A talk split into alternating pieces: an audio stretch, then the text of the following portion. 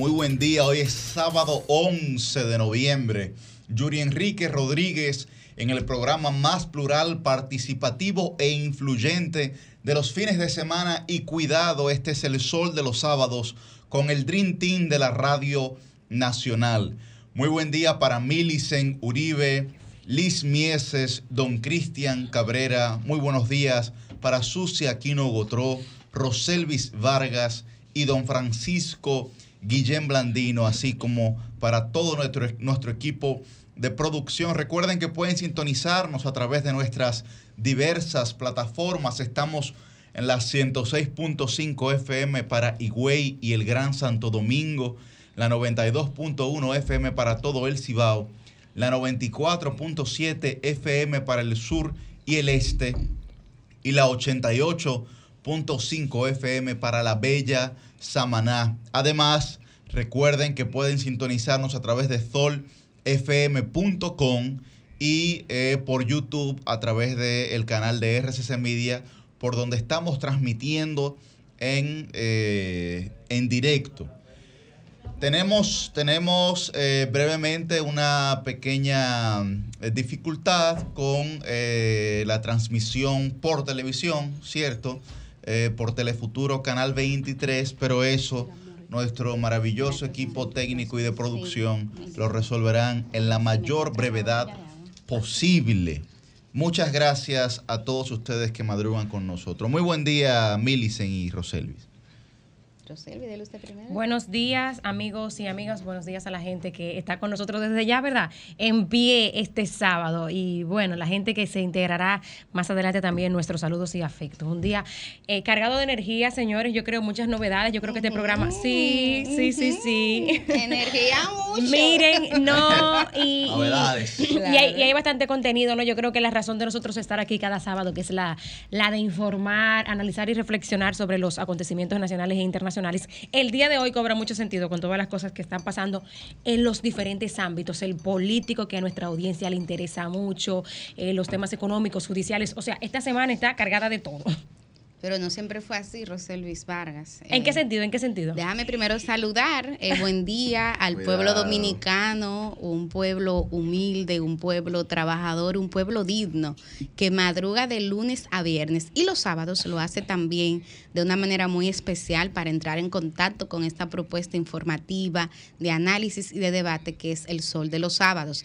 Eh, justamente le decía a Rosel Luis que no siempre fue así porque Sol de los Sábados sentó una cultura informativa distinta. Ah, pero claro. Nadie, nadie pensaba, nadie se imaginaba que un programa dedicado a noticias, dedicado a información, esa entrevista pudiera tener incidencia a los sábados. Entonces, parte del aporte vital que ha hecho este espacio es justamente eh, sentar esa cultura informativa de que los sábados también hay noticias. Y como tú dices, dicen, aquí está así es. Y como tú dices, hoy definitivamente eh, el programa cobra más sentido que nunca porque, señores, señoras, qué semana.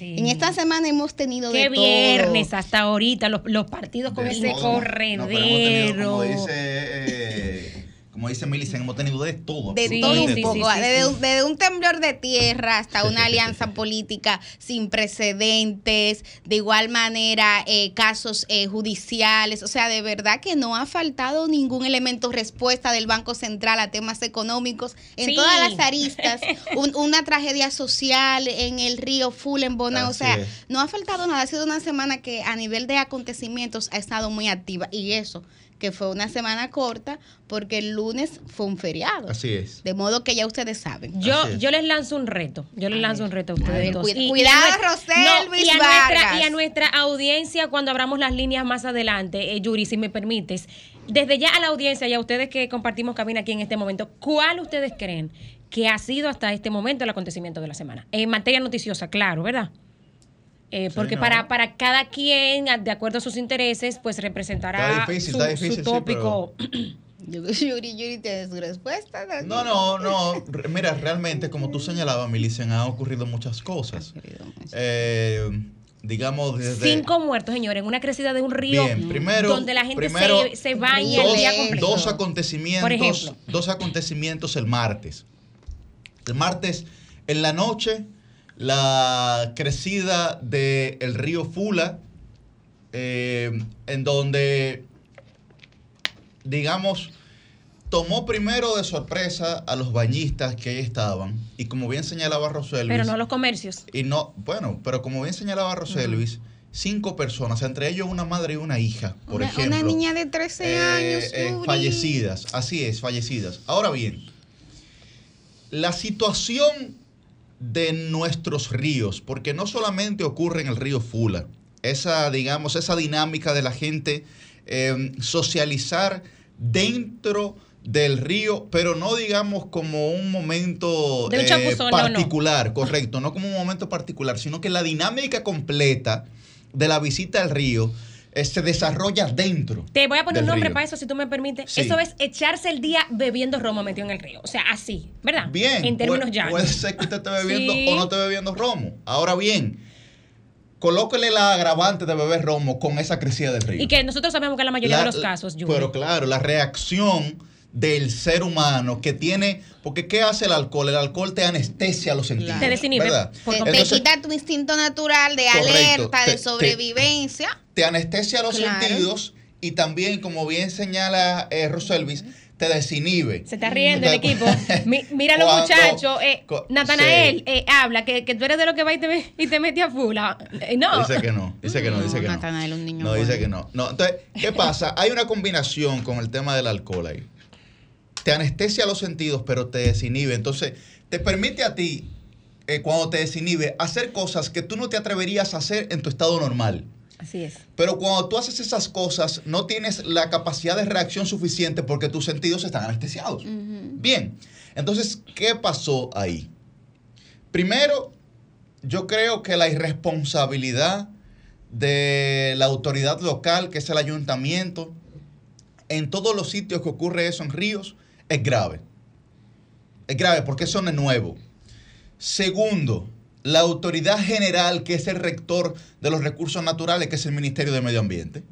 Que no ha dicho nada hasta que no ha dicho, Ni esta boca es mía. Porque los ríos... Ni turismo, eh, ¿verdad? porque yo no, no, he visto ninguna reacción de turismo. Tampoco, Ahí vienen muchos extranjeros, señores. Eh, y muchos dominicanos residentes en el, en el exterior. Así es, tampoco, eh, ciertamente es una actividad, digamos, es un destino turístico, se podría señalar. Entonces, Ninguna de las autoridades han dicho, bueno, en nieta boca es mía.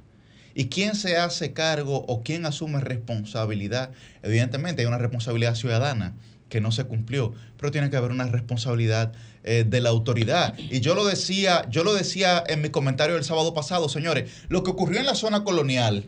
Tiene mucha relación y lo que ha ocurrido en, el río Fula responde al concepto eh, político y filosófico del Estado ausente del Estado ausente.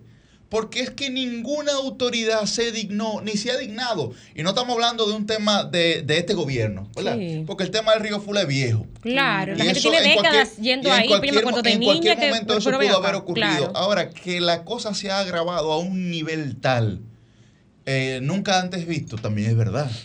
Lo que pasa es... Entonces, ahí digamos ese primer, eh, primer, primera situación del martes o el martes en la noche. Pero Porque el martes en la tarde eh, se le varió la medida de coerción a José Ramón Peralta.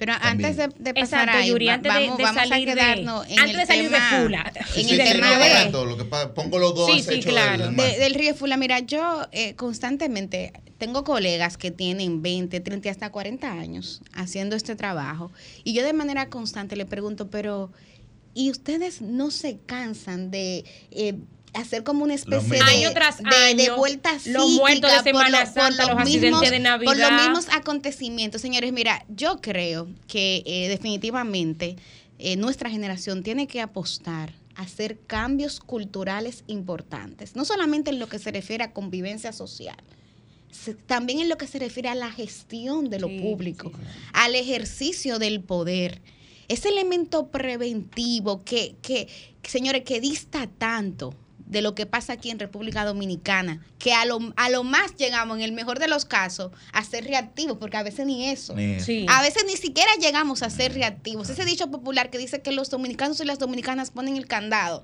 después que les roban. Señores, hay que comenzar a cambiar eso. Ustedes saben cuántas veces habían, habían sucedido tragedias similares ahí en el río Fula. Ustedes sabían que hay comunitarios de esa zona que de manera constante vivían alertando de ese peligro y que tengamos que esperar una tragedia de esta magnitud.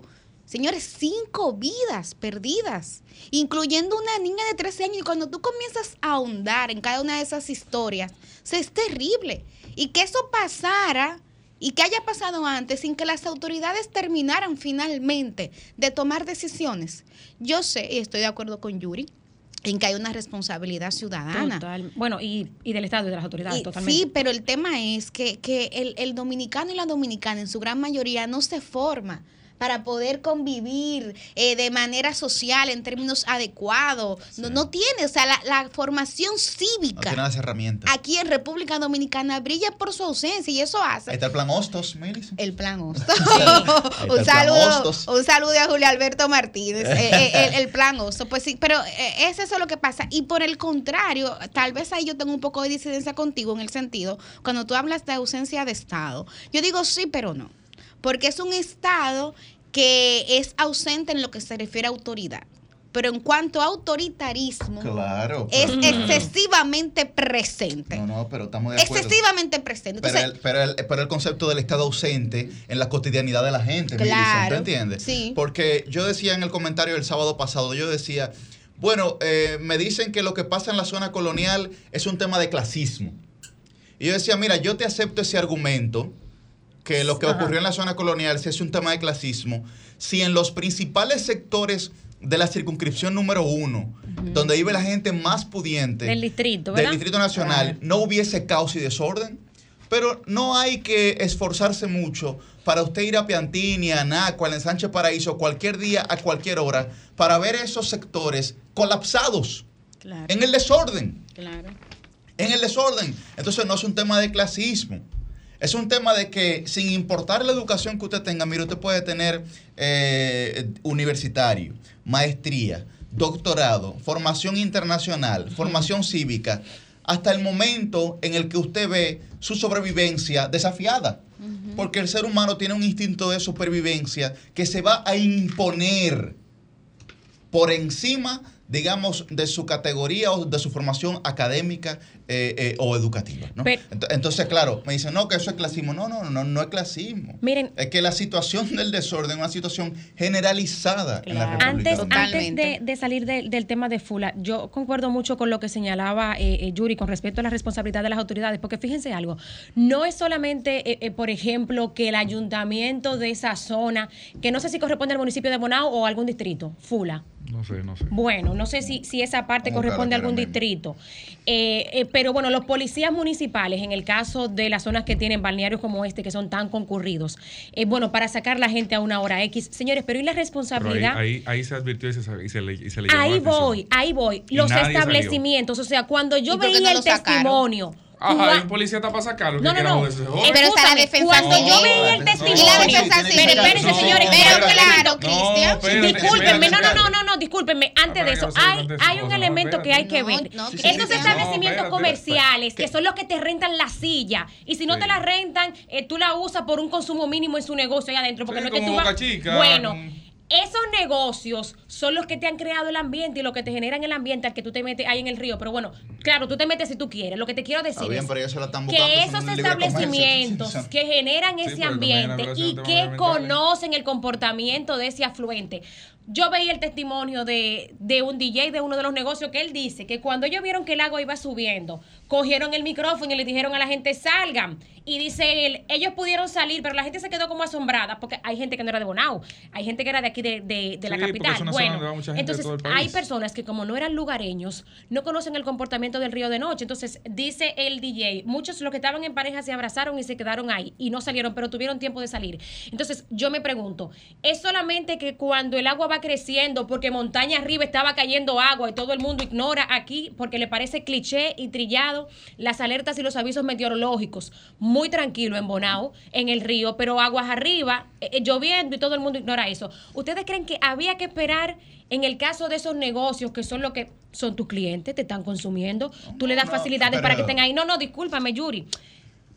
Claro, las autoridades tienen responsabilidad, pero te estoy diciendo que incluso el regular el horario de esos establecimientos es también una responsabilidad de la autoridad. Pero, pero vamos a ver, se llevan los chelitos de la gente. Tú me dejas que yo me meta al río, me siente, use tu silla, te la pago, te la alquilo, te hago un consumo mínimo. Y tú esperas que el agua esté encima de mi cabeza para. Tiene que haber un horario para sacar a la gente del río. Tiene que haber un horario. Y más en un afluente así, un río de, piedra. Fula. Yo no te estoy diciendo, estamos planteando las, los diferentes elementos que adornan esta situación, además de la responsabilidad de las autoridades, que ustedes bien la han descrito, el poco, eh, eh, digamos, la, la, poca ciudadanía responsable que ejerce la gente con, con, lo que le toca como persona civilizada. Porque no la forman para Como ciudadano, más la responsabilidad de estos establecimientos comerciales que están en todo el borde del río, que son los que han hecho eh, un, tendedero de sombrillas, que te meten sillas y, y mesas. O sea, estamos planteando todos los elementos bárbaro. Yo te estoy comprando la cerveza, te compro la guinea o el chivo y tú esperas que yo tenga el agua encima de la cabeza para decirme que salgan. Tiene que haber, no solamente por el propio negocio, sino también por las autoridades, un nivel de regulación para que eso no llegara hasta pero, ahí. Pero, perdóname, Roselvis, ellos avisaron, conforme a los múltiples testimonios que hay, avisaron a mucho antes, mucho tiempo antes, relativamente, o sea, cuando hablo de mucho tiempo antes, puede ser 15 minutos, puede ser 20 minutos. Tiempo suficiente. Tiempo suficiente para que todo el que está ahí sale. Llega la policía luego, llega la policía nacional, ¿verdad? Luego, y avisa que hay que salir del río. Yo no sé si el aviso de la policía fue por un tema de horario o si fue por un tema de precaución ante la lluvia que se, que se presentaba. La policía nota por ahí, porque yo no sé si ustedes han ido recientemente. Porque es una zona de mucho flujo. Claro, Una zona de mucho flujo, donde se puede dar cualquier cosa. Cualquier cosa. Eh, entonces, en ese contexto, la policía va, avisa, notifica, señores, hay que salir, vamos arriba, vamos, todo el mundo para afuera, para afuera, para afuera. ¿Qué ocurre mucho? Y era un testimonio que planteaba alguien ahí. Mucha gente que hace, sale Espera que se vaya la policía. Recoge, hace el bulto, espera que se vaya la policía y vuelve y se mete. Qué lindo. No sé si ocurrió así en esta ocasión, pero es algo que ocurre con frecuencia en Fula. Entonces, hay que estar claro de que hay muchas ocasiones donde no es un tema nada más del Estado. Es que eh, siempre he dicho, así como hay derechos y el Estado tiene que apostar a la garantía de esos derechos, también hay un tema de deberes y la responsabilidad de la propia ciudadanía. Es como los negocios, la gente tiene hasta derecho a joderse, el que quiere joderse. Es como los negocios que te venden la cerveza después por, debajo de la puerta. De nuevo te digo, tú puedes esperar que la policía se vaya, pero si la si los negocios vuelven y te generan el ambiente después que la autoridad se va, o sea, hay un montón de responsables. Ahí hay múltiples ahí hay múltiples hechos que conducen al tema medioambiental. Claro. Ese río está en condiciones para que todo el mundo se le meta una silla, una mesa, una, una sombrilla dentro del mismo río. O sea, eso no afecta de alguna forma la, la ese, ese, ese ecosistema. claro. Si no lo afecta, bueno, pues eso no hay problema. Ahora, si lo afecta, pues entonces debe haber por lo menos un control. Yo no digo que eh, la prohibición absoluta, pero por lo menos un control para que no termine afectando eso de forma, de forma eh, radical, donde nadie en 5 o 10 años quizás pueda eh, pasar algo así. No hay un río en el país un solo río en el país que no esté expuesto a algún nivel de crecida. Porque ¿qué es el río? Un camino del agua, es la carretera del agua. Así es. Entonces, la carretera del agua que hay, cuando hay mucho flujo, crece. Aquí, ¿qué pasa? Se entapona cuando usted coge una carretera. Es tan sencillo como eso. Entonces, todo el que se pone en un río sabe que corre ese riesgo. Ahora, eh, que debe estar alerta y que debe haber quizás algún sistema de seguridad, eso indiscutiblemente hay que tenerlo Señores, el drama humano, oigan esto. Los golpes que se dieron esos cuerpos en todo ese trayecto, en cabeza y cara, imposibilitó incluso en el caso de Isauli Martínez, que fue la última que se encontró, 7.40 de la mañana del jueves, más de 24 horas después, que pudiera ser velada por más de, una hora en San Francisco. Los cuerpos, imagínense, ah, señores, que, que tú vas con es un río de piedra. Y, la, y la fuerza del, de, Y donde fueron a terminar a la desembocadura del río Jayaco, en la presa de Rincón, o sea. Miren, miren, hay, hay cosas con las que un ser humano no puede jugar. Qué drama para esas familias. Y una de esas cosas con las que un ser humano no puede jugar ni tentar es el agua. Es el agua.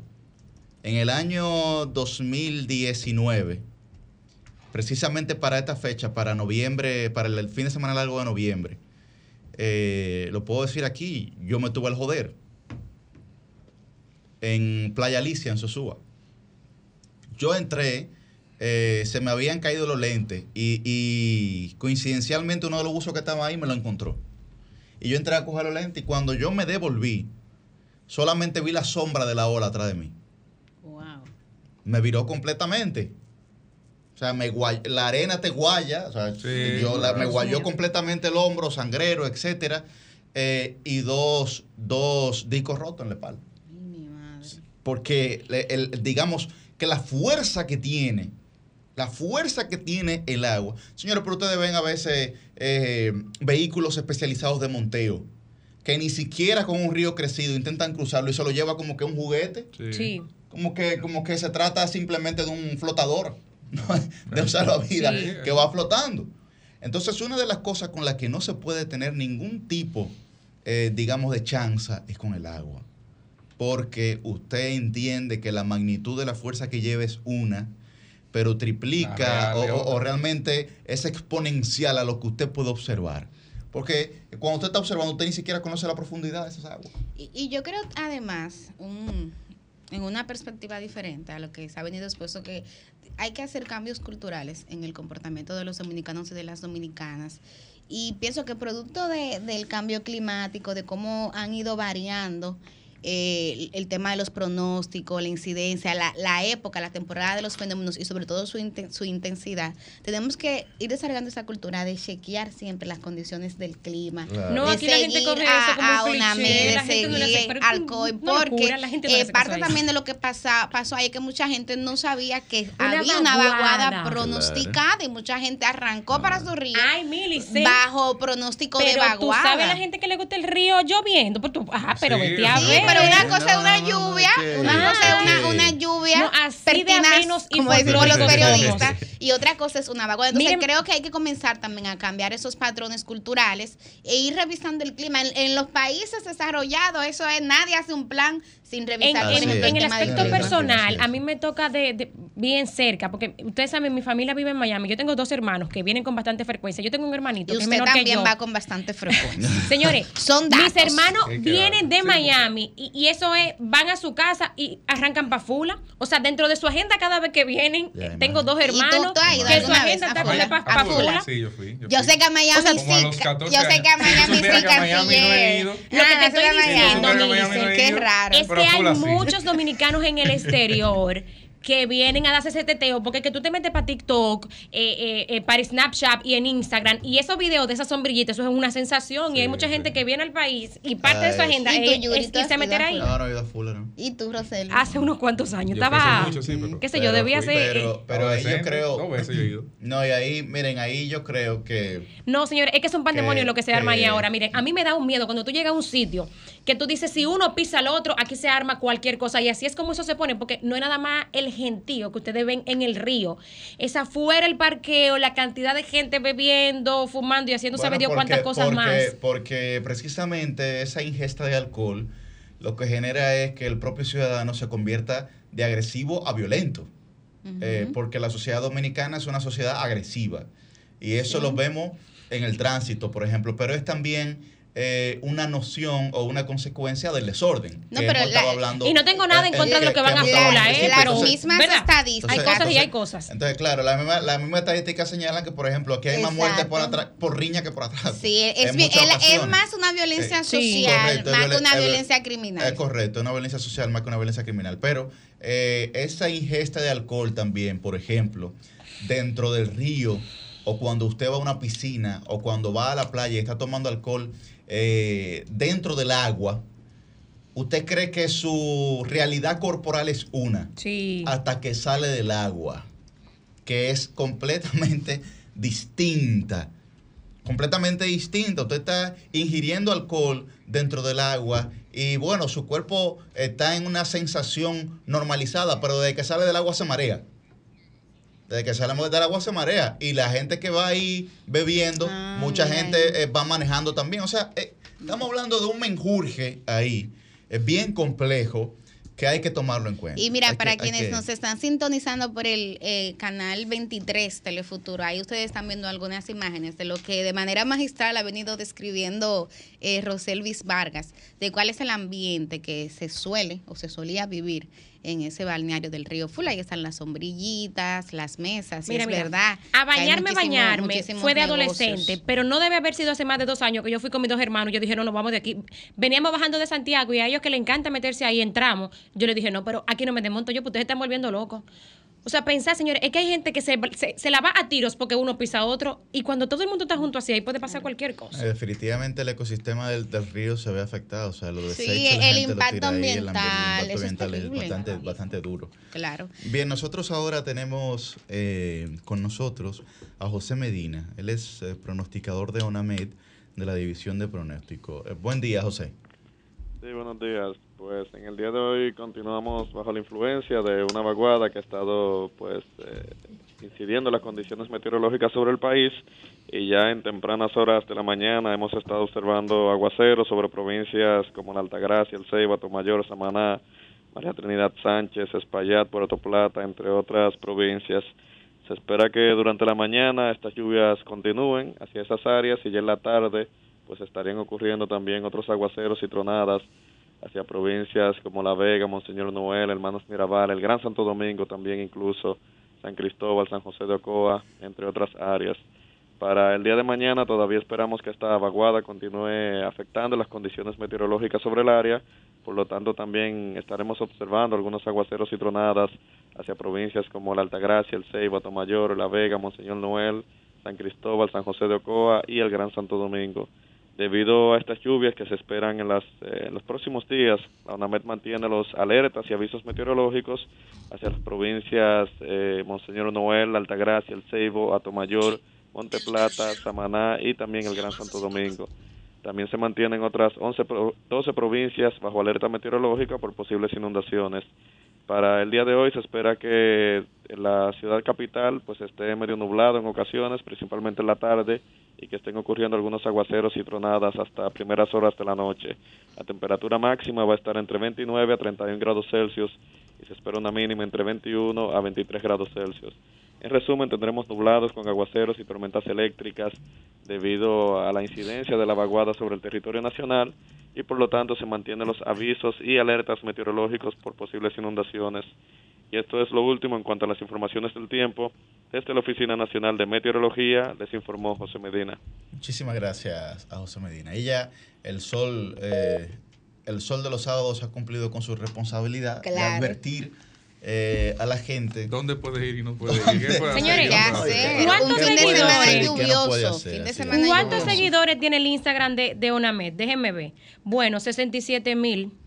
Pero, pero díganme ustedes, o sea, aquí cualquier tiene dos millones de seguidores, cual, cualquier vaina de esta que sigue la gente para entretenerse ahí. Claro, pero eso... ¿Cuánta gente entra con frecuencia? El último post fue hace siete minutos donde ellos dicen buenos días. Ah, bueno, y ahí dan un pequeño parte de tres párrafos con la información meteorológica. 67 mil personas la siguen. Sí, pero vamos a cambiar la cultura. El Sol de los Sábados por lo menos ha, cumplido su, su rol. Siempre lo hemos hecho de manera histórica. Lo así es, así es. Bueno, eh, otros acontecimientos de esta semana, de como veníamos hablando, de tantos que han eh, ocurrido, de tantos que se han suscitado, fue que el propio martes también eh, el Tribunal Colegiado de la Tercera Sala del Palacio de Justicia, en el Palacio de Justicia, eh, dio eh, variación de la medida de coerción a José Ramón Peralta, ex eh, ministro administrativo de la presidencia durante los ocho, los ocho años de gobierno del presidente Danilo Medina.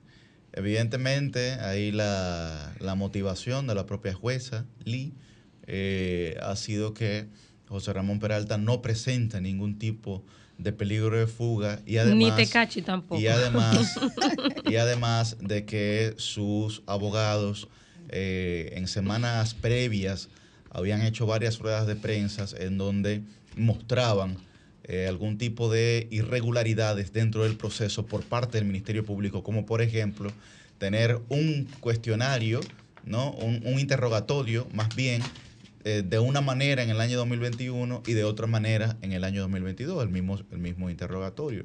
Y otro tipo de informaciones que eh, no puedo, no puedo señalar ahora mismo, pero que irán saliendo a la luz sobre, sobre este caso. Así que el martes, ¿verdad? Fueron las dos noticias del martes, ¿no? El miércoles, por su lado, eh, nos sorprendió a todos y a todas con un cambio de, funcionarios que ya de hecho había comenzado la semana así. Ey, pero no me pasen de largo ahí la, variación de la medida, bueno, de, de, la del impedimento de salida provisionalmente de Tecachi, que también ya se fue a... ¿Usted, usted cree que, es una noticia que, que le cambiará la vida a la gente de, del sol de los sábados? no, no, señores, pero no, pero hay que decirle de todo a la gente. Tecachi se fue en un jet privado a Estados Unidos. Que eso va, es una información debido a muerte para la gente que esté en sintonía con Sol de los sábados. No, señores, pero ya que nosotros comentamos aquí cuando lo estaban... Incide eh, en lo económico, incide en lo político. Sí, pero vete a ver el teteo que se armó en la Olímpica Carnavalesca y culta ciudad de, de, La Vega. Entonces, lo de culta, suspéndeme. Tú entiendes, pero bueno, seguimos con, con, el cambio de funcionario, que en nuestra audiencia le gusta mucho los temas políticos y de, gobierno. sí, eh, sí, parte de, de las informaciones principales de, de esta semana fue justamente como en los primeros tres días de la semana ya el presidente eh, Luis Abinader había cambiado cuatro funcionarios. En algunos casos implicó rotaciones, en otras pues suspensiones y en otras destituciones. Que ya luego cuando se suma la de Hugo Veras a otra licencia, fueron cinco, cinco movimientos hablando, de funcionarios. Estamos hablando de... Eh, la derogación de los decretos de la directora del Acuario Nacional, del director, de, Promipymes, que estaba realizando rifas. Estamos hablando de la sustitución del el jefe, eh, bueno, el director de la Policía Nacional, eh, que pasó de ser Alberto Ten ahora a Guzmán Peralta, y la rotación porque eh, Guzmán Peralta era el director de DGCED, ahora hay un director nuevo y finalizó, finalizaron esos movimientos con la pedida de licencia sin disfrute de sueldo de Hugo Veras en el Intran. Quítale lo de finalizaron esos movimientos. ¿Eh? Vienen más. Bueno, esta semana, esta semana. Y, y se apaciguó, se apaciguaron los movimientos. No, no, pero estamos hablando de lo que bueno, pasó. Bueno, Yuri, mira. Hay muchos que, dicen que, eh, bueno, el doble sueldo es un derecho adquirido que se va acumulando y que por tanto tú, no tú puedes concluir hoy como quiera te toca tu proporción. Pero no, nada más no le, no le toca ni, ni diciembre ni noviembre. Yuri, mira. Hay, unas licencias por ahí que vienen sumando el, martes, para el tema de campaña y se habla de por lo menos siete posiciones importantes que habrá movimiento. El, ah, bueno, pero en este caso es, digamos, discúlpame, Melissa, en ese caso es eh, por lo que exige la ley a esos funcionarios en cuanto a la licencia que tienen que solicitar. Hay muchos que están No porque haya algún no, no, tipo no, por, de... no por cuestionamiento necesariamente. Aunque hay otros que pueden ser por cuestionamiento también. No, no, que todavía hay uno de los casos al aire. Todavía hay un caso deportivo al aire. Ah, sí, sí, sí. Ahora, definitivamente la, responsabilidad del gobierno con, estos casos es mucha, porque miren, en gobiernos anteriores, o sea, el no referirte a los temas hace y, a los escándalos con los funcionarios hace que relativamente se caiga rápido, al menos en el, en el aspecto mediático. Ahora, cuando tú lo sancionas, lo suspendes, lo cambias, el asunto toma notoriedad. No solamente, claro, la acción que tú tomas de sacarlo del tren gubernamental, lo que eso implica, bla, bla, bla, pero eso hace que el tema tome realce. Ahora, cuando tú lo ignoras, yo, creo que, le das lado. Eh, pasa igual, José Luis. Mm. Cuando tú no lo Mm. Claro, yo saludo la, la Aquí hay casos de los que nadie se acuerda porque el propio gobierno, los que se generaron, los ignoró. Mi amor. y la gente dejó de hablar de eso porque nadie le daba tela por donde cortar a los medios, porque nadie respondía. Pero los grandes casos que aquí la gente se acuerda son los casos que se quedaron ahí. o, nadie se acuerda de Andino.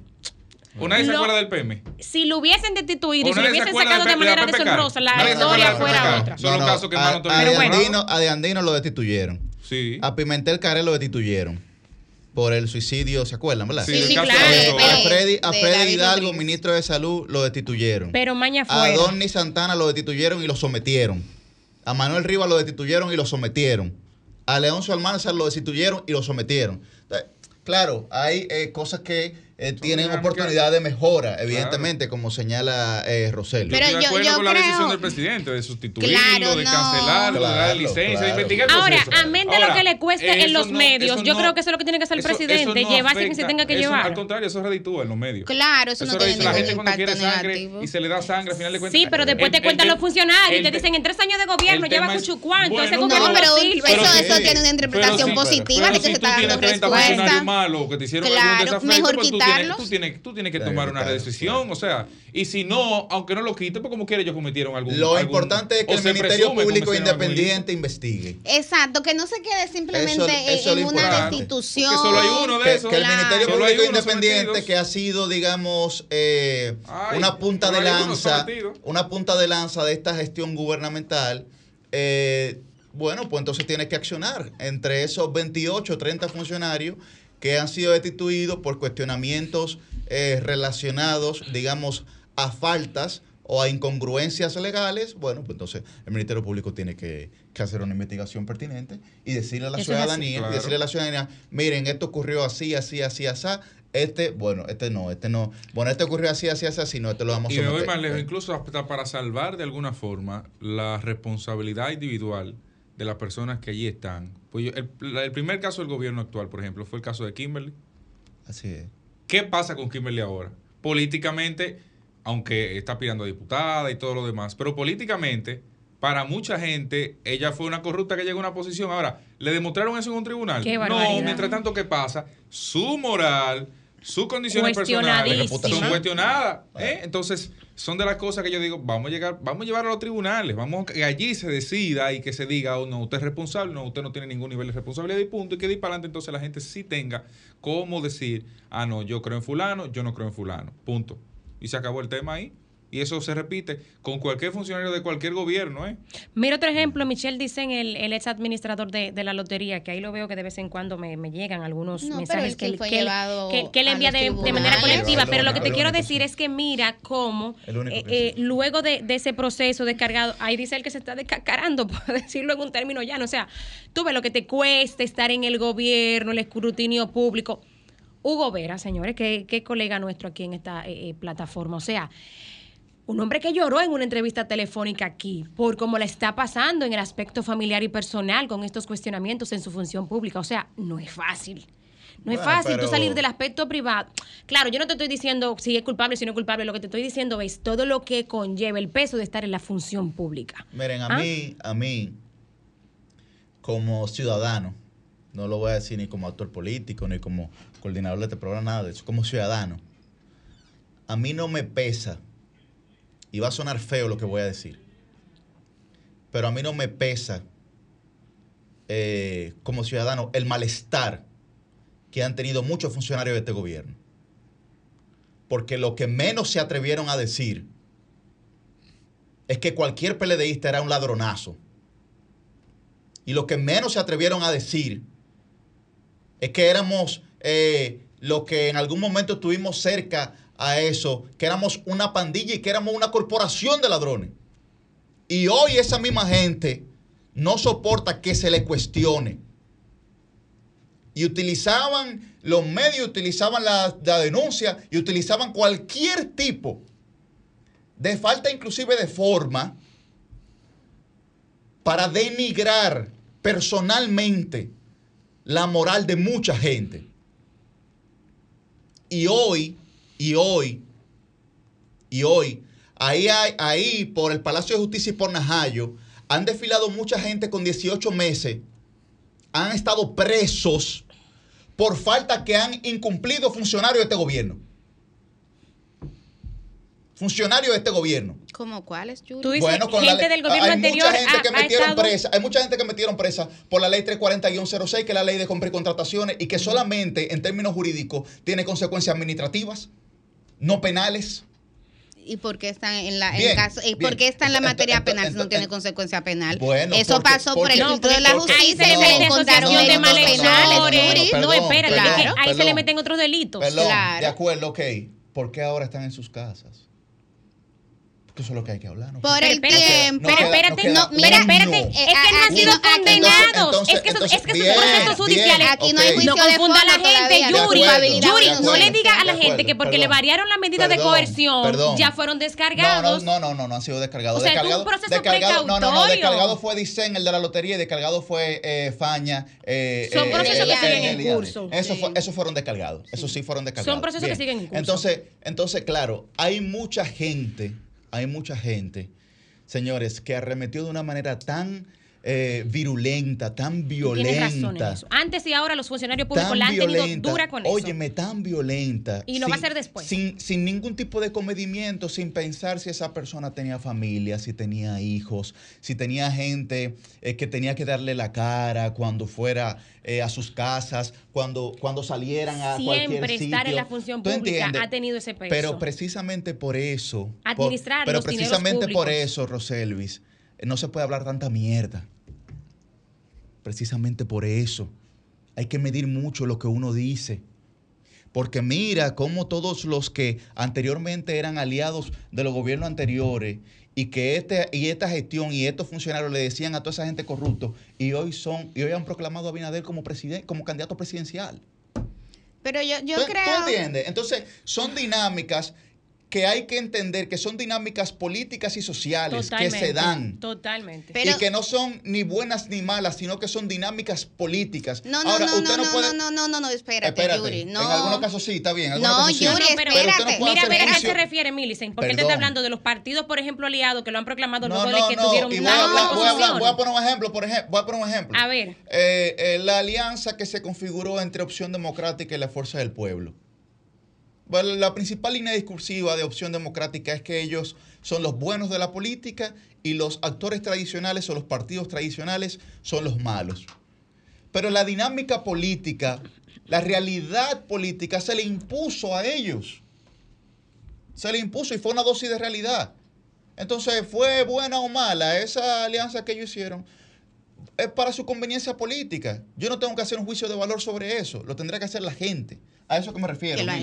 Sí, pero también yo creo que aquí hay que separar la paja del trigo. Y a veces la gente que hace política lo quiere politizar todo. Amén de que sí, de que en los partidos políticos de oposición, e inclusive a veces dentro de los mismos partidos, hay gente que se dedica a atacar el otro, a desacreditar. Por deporte, por deporte. Lo que pasó aquí en República Dominicana trasciende esas rebatiñas políticas, esos abusos, esas desconsideraciones que en algunos casos no eran merecidas, en otros casos sí pero lo que pasó eh, en los tribunales de la República Dominicana, lo que está pasando en la justicia, Yuri, no se queda ahí. No se puede reducir a un tema de que ustedes decían que nosotros éramos corruptos y ahora nosotros decimos que ustedes son corruptos. no, puede ser un tema de dime direte. Aquí lo que pasó fue que de manera histórica había muchísimas denuncias de irregularidades en términos administrativos de manera histórica ha habido denuncias de irregularidades y de manera histórica lo que siempre pasaba es que se archivaban, es que no se conocían. Y, a los datos, a los datos me remito. Ahí están dos investigaciones que siempre cito aquí. De 28 que casos ha hecho que hay ahora, por Participación ciudadana, que habla de cómo. Pero participación ciudadana, Pero, pero déjenme terminar de hablar, porque yo escuché media hora a Yuri, escuché dos horas a Roselvi, y ahora estoy tratando de poner un punto, entonces ahora me interrumpo. pero déjame terminar. pero tú no sabes por dónde yo voy. Vamos a aprender a escucharnos. Pero porque tú aguantaste media hora, entonces déjenme terminar mi punto. Por Dios. Eso es sentido figurado. Bueno, entonces a lo que voy es que, ah, o sea, ahí están las investigaciones de cómo aquí los casos simplemente se archivaban, de cómo había denuncias y no pasaba nada. Ahora bien, lo que ha pasado es que muchísimos casos de irregularidades que no tienen que ver con el fondo todavía de si son culpables o inocentes, pero son casos que no fue del forro de ninguna eh, dirigencia política que salió, fueron a la justicia, fueron a los tribunales y en tribunales, Yuri, la justicia determinó que había méritos para que los casos pasaran a otra etapa. Había indicios. Y eso es lo que ha pasado. ¿Por qué los han liberado? Hay muchísimas cosas, muchísimas cosas. En algunos casos es verdad que hay gente que estaba bajo prisión preventiva que no tenía que, estarlo. Pero los jueces hablaron y hubo jueces que determinaron que sí había gente que tenía peligro de fuga. Porque hablemos, por ejemplo, de Jean Alain. Jean Alain intentó salir del país cuando ya eh, eh, se sabía que se le estaba gestando un expediente. Había gente que intimidó testigos y José Ramón Peralta, que tú decías que porque estaba preso, aquí está mi respuesta, porque intimidó testigos y el tribunal en su momento cuando conoció oye pero Yuri es que es que no. podemos saltarnos los hechos no no yo no voy a decir cosas aquí porque no te he autorizado a decirlas. Bueno pero yo te pero ese ministerio público ese ministerio público falsificó ¿Falsificó qué? Eso sí, bueno, varió, tergiversó, eso bueno, Pero que yo, ver la consecuencia de eso. Yo hablo en base a documentos oficiales de abogados. ¿Qué dijo el expediente? Porque ah. tenemos que, tenemos que partir de algo, ¿verdad? ¿Qué dijo el expediente? Bueno, dijo, en el caso del señor José Ramón Peralta, se le acusó, es una acusación, una acusación, se le acusó de presuntamente haber intimidado testigos. Y eso fue uno de los elementos que en su momento el tribunal tomó en cuenta para dictarle prisión preventiva. Pero eso fue lo que pasó. ahora, eso quita que los de ahora sean santos. No, pero lo importante es, y por eso yo digo que hay que superar el tema de los partidos. Y hay que afianzar lo institucional. Lo importante es que la sociedad dominicana ha logrado que los casos de corrupción importen. y que ahora, por un funcionario que se atreve a hacer una rifa, ahora vemos consecuencias. eso es un mérito de la sociedad dominicana, independientemente de si son del PLD, si son del PRD. dicho que no, nadie ha dicho que no. No, porque tú lo quieres reducir a un tema de, de, partido de político la gente nunca se ha sentido no, es un proceso más grande de ahí. Perdón, perdón, no ponga palabras en mi boca que yo no he dicho. Yo estoy interpretando bueno, lo que bueno tú pero entonces las interpretaciones a veces eh, son incorrectas. sí, tú interpretaste incorrectamente no, porque José Ramón no, no, no, estaba preso. No, no, no, no, no, yo estoy hablando de un tema jurídico. Eso, eso, los temas jurídicos no son interpretativos. El, el expediente del Ministerio Público entra en ese aspecto jurídico. Tú me estás hablando a mí, tú me estás hablando a mí de que en, en esos expedientes, no pongámoslo uno solo, en esos varios expedientes habían indicios, ¿verdad? Esos indicios se configuran jurídicamente. Claro, se tipifica. perfecto. Y esas configuraciones jurídicas dependen de articulados establecidos en normativas. Claro. En una normativa, por ejemplo, como la 340-06, que sus consecuencias jurídicas en el ordenamiento jurídico y legal de la República Dominicana no son en ningún sentido penal, sino administrativa. Pero nunca ese ha sido el delito solamente en estos expedientes. Que debemos de variar la ley para que tenga ganas. No, pero para ese que no es el tema, porque ahí nada más no fue por la ley 340-06 que se imputó. No, pero estamos hablando de muchísimos casos que fue nada más ahí por se imputó por asociación de malhechores, falsificación de documentos, lavado de activos, financiamiento ilegal de campañas. Perdón, Espérate, Yuri. Sí, pero es que aquí hay gente que ha dicho que le da dos millones de pesos a la actual gestión gubernamental. Que se investigue. ¿Tú entiendes? Que se investigue. Tú no puedes decir a mí eso. Pero yo estoy de acuerdo que se investigue. Ahora, ahora, no se trata de un tema simple y exclusivamente de partidos. Eso es lo que yo porque quiero. Porque eso no es lo que yo ah, he dicho. Bien, pero no lo he dicho para complacerte a ti. No lo he hecho para complacerte a ti, lo he hecho porque tiene que ser una convicción colectiva. Claro, eso es lo que yo quiero rescatar. Tiene que ser una convicción colectiva. No voy a dejar que bueno, reduzcan bueno, el tema de un partido contra otro. no. Ayer, Esto es más grande de ahí. Bueno, ayer. Las alianzas, Cristian.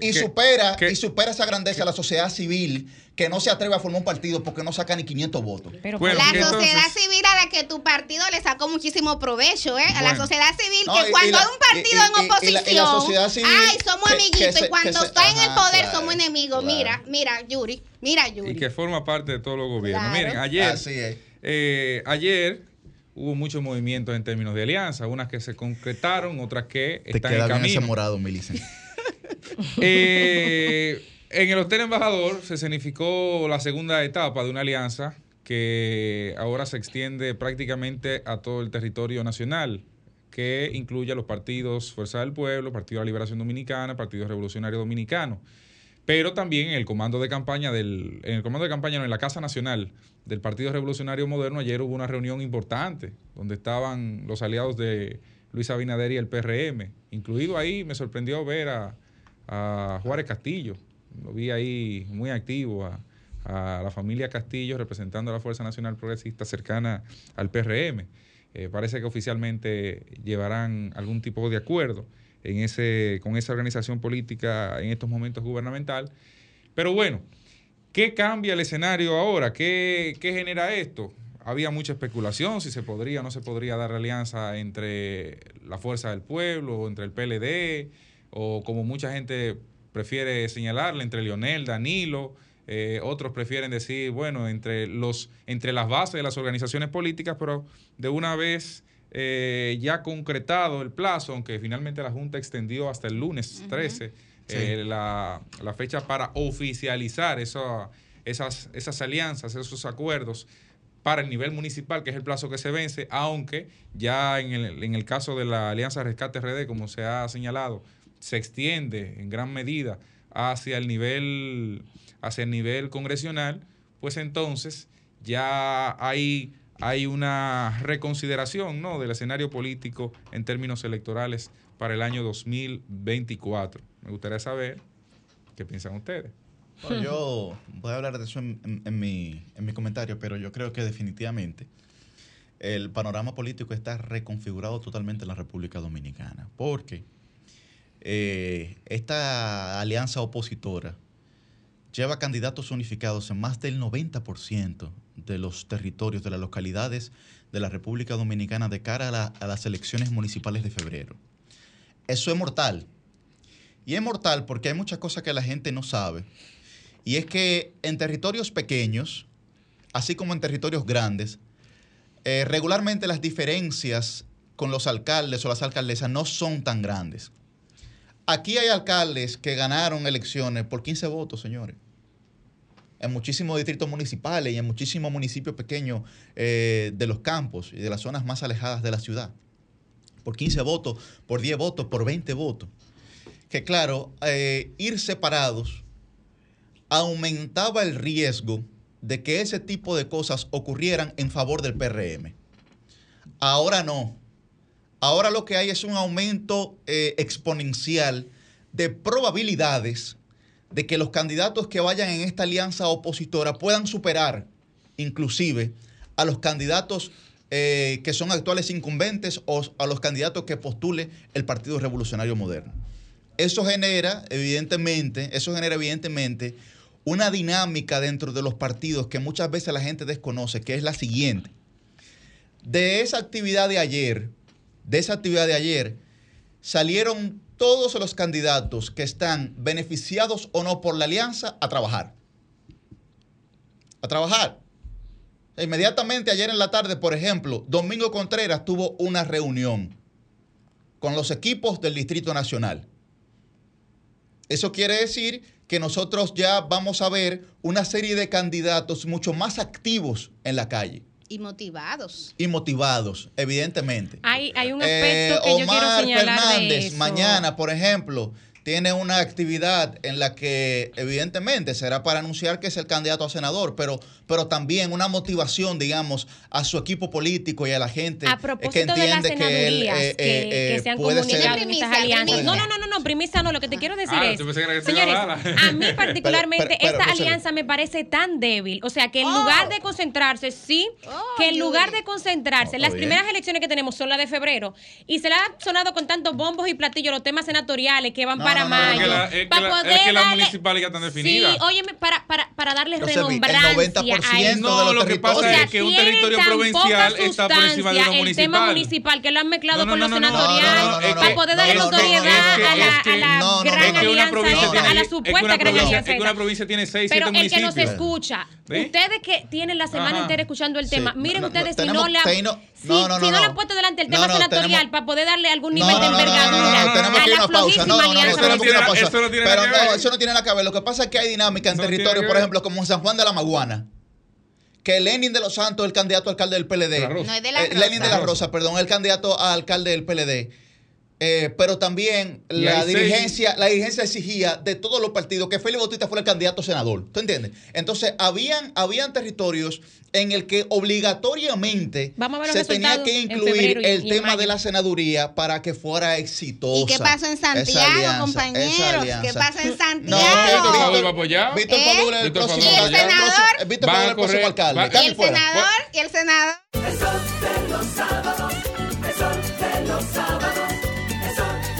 Sábados, eso de los sábados.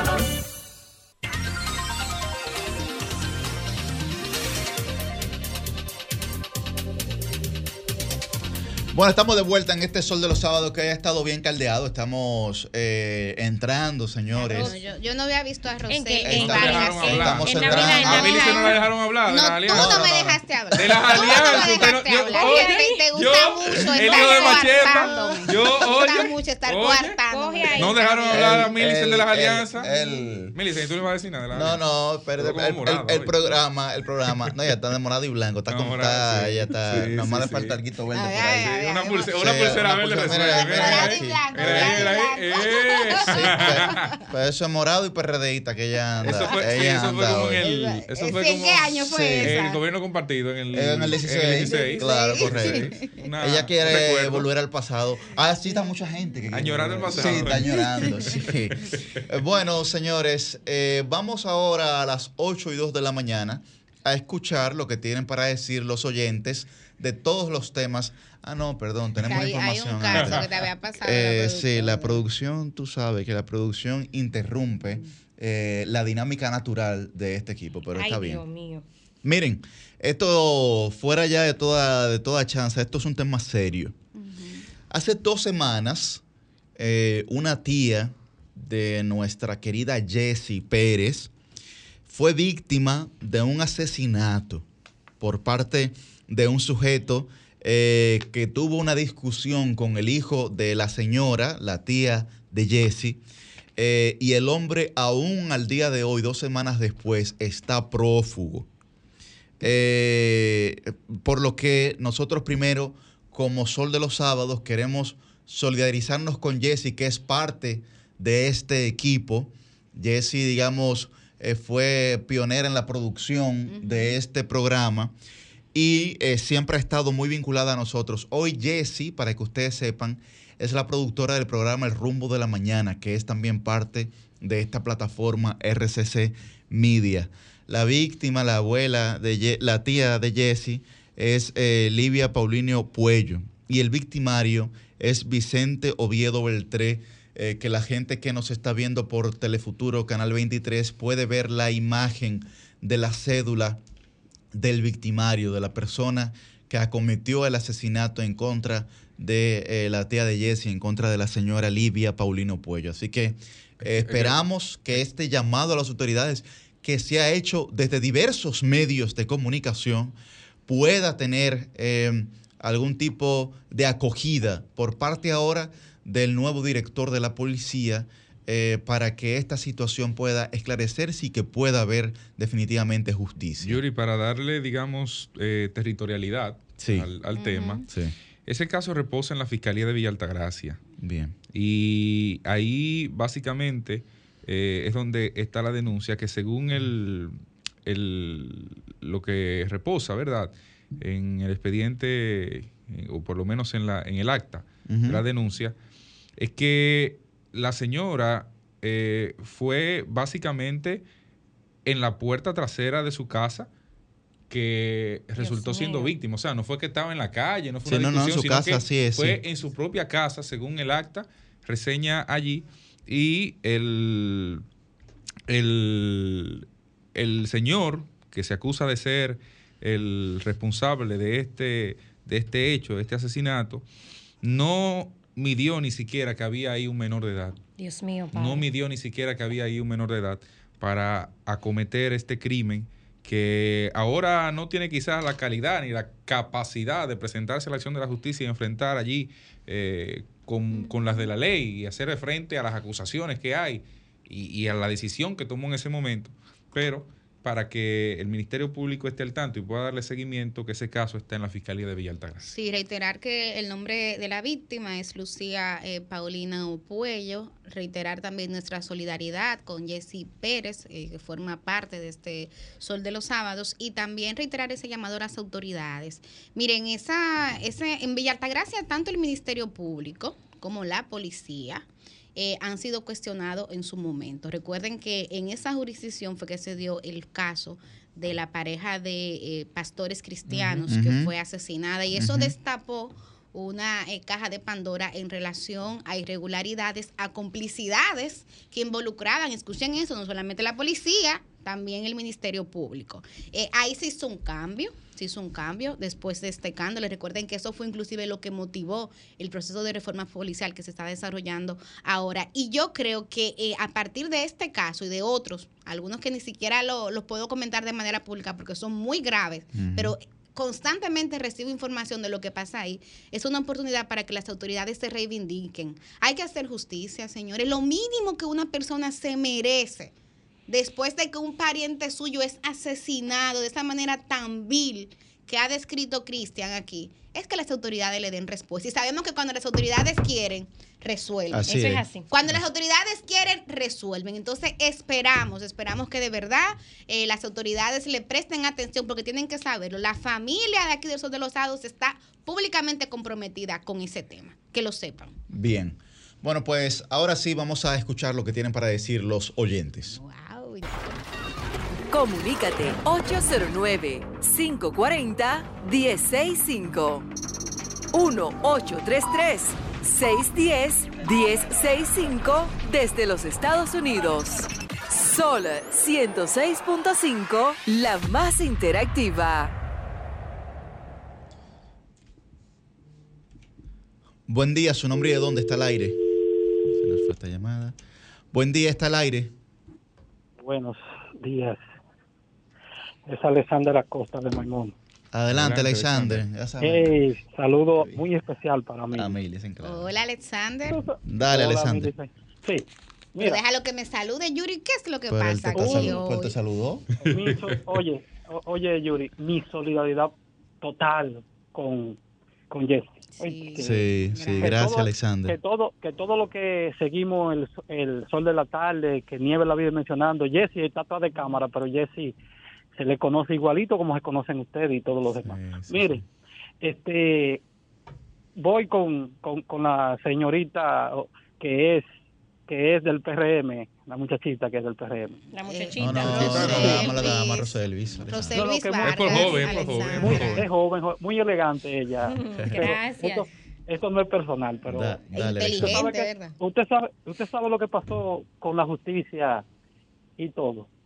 Que los PRMistas, la menciono a ella porque ella es el partido, los PRMistas, tie- tie- tienen un miedo que se acabó. Oye, ¿por qué?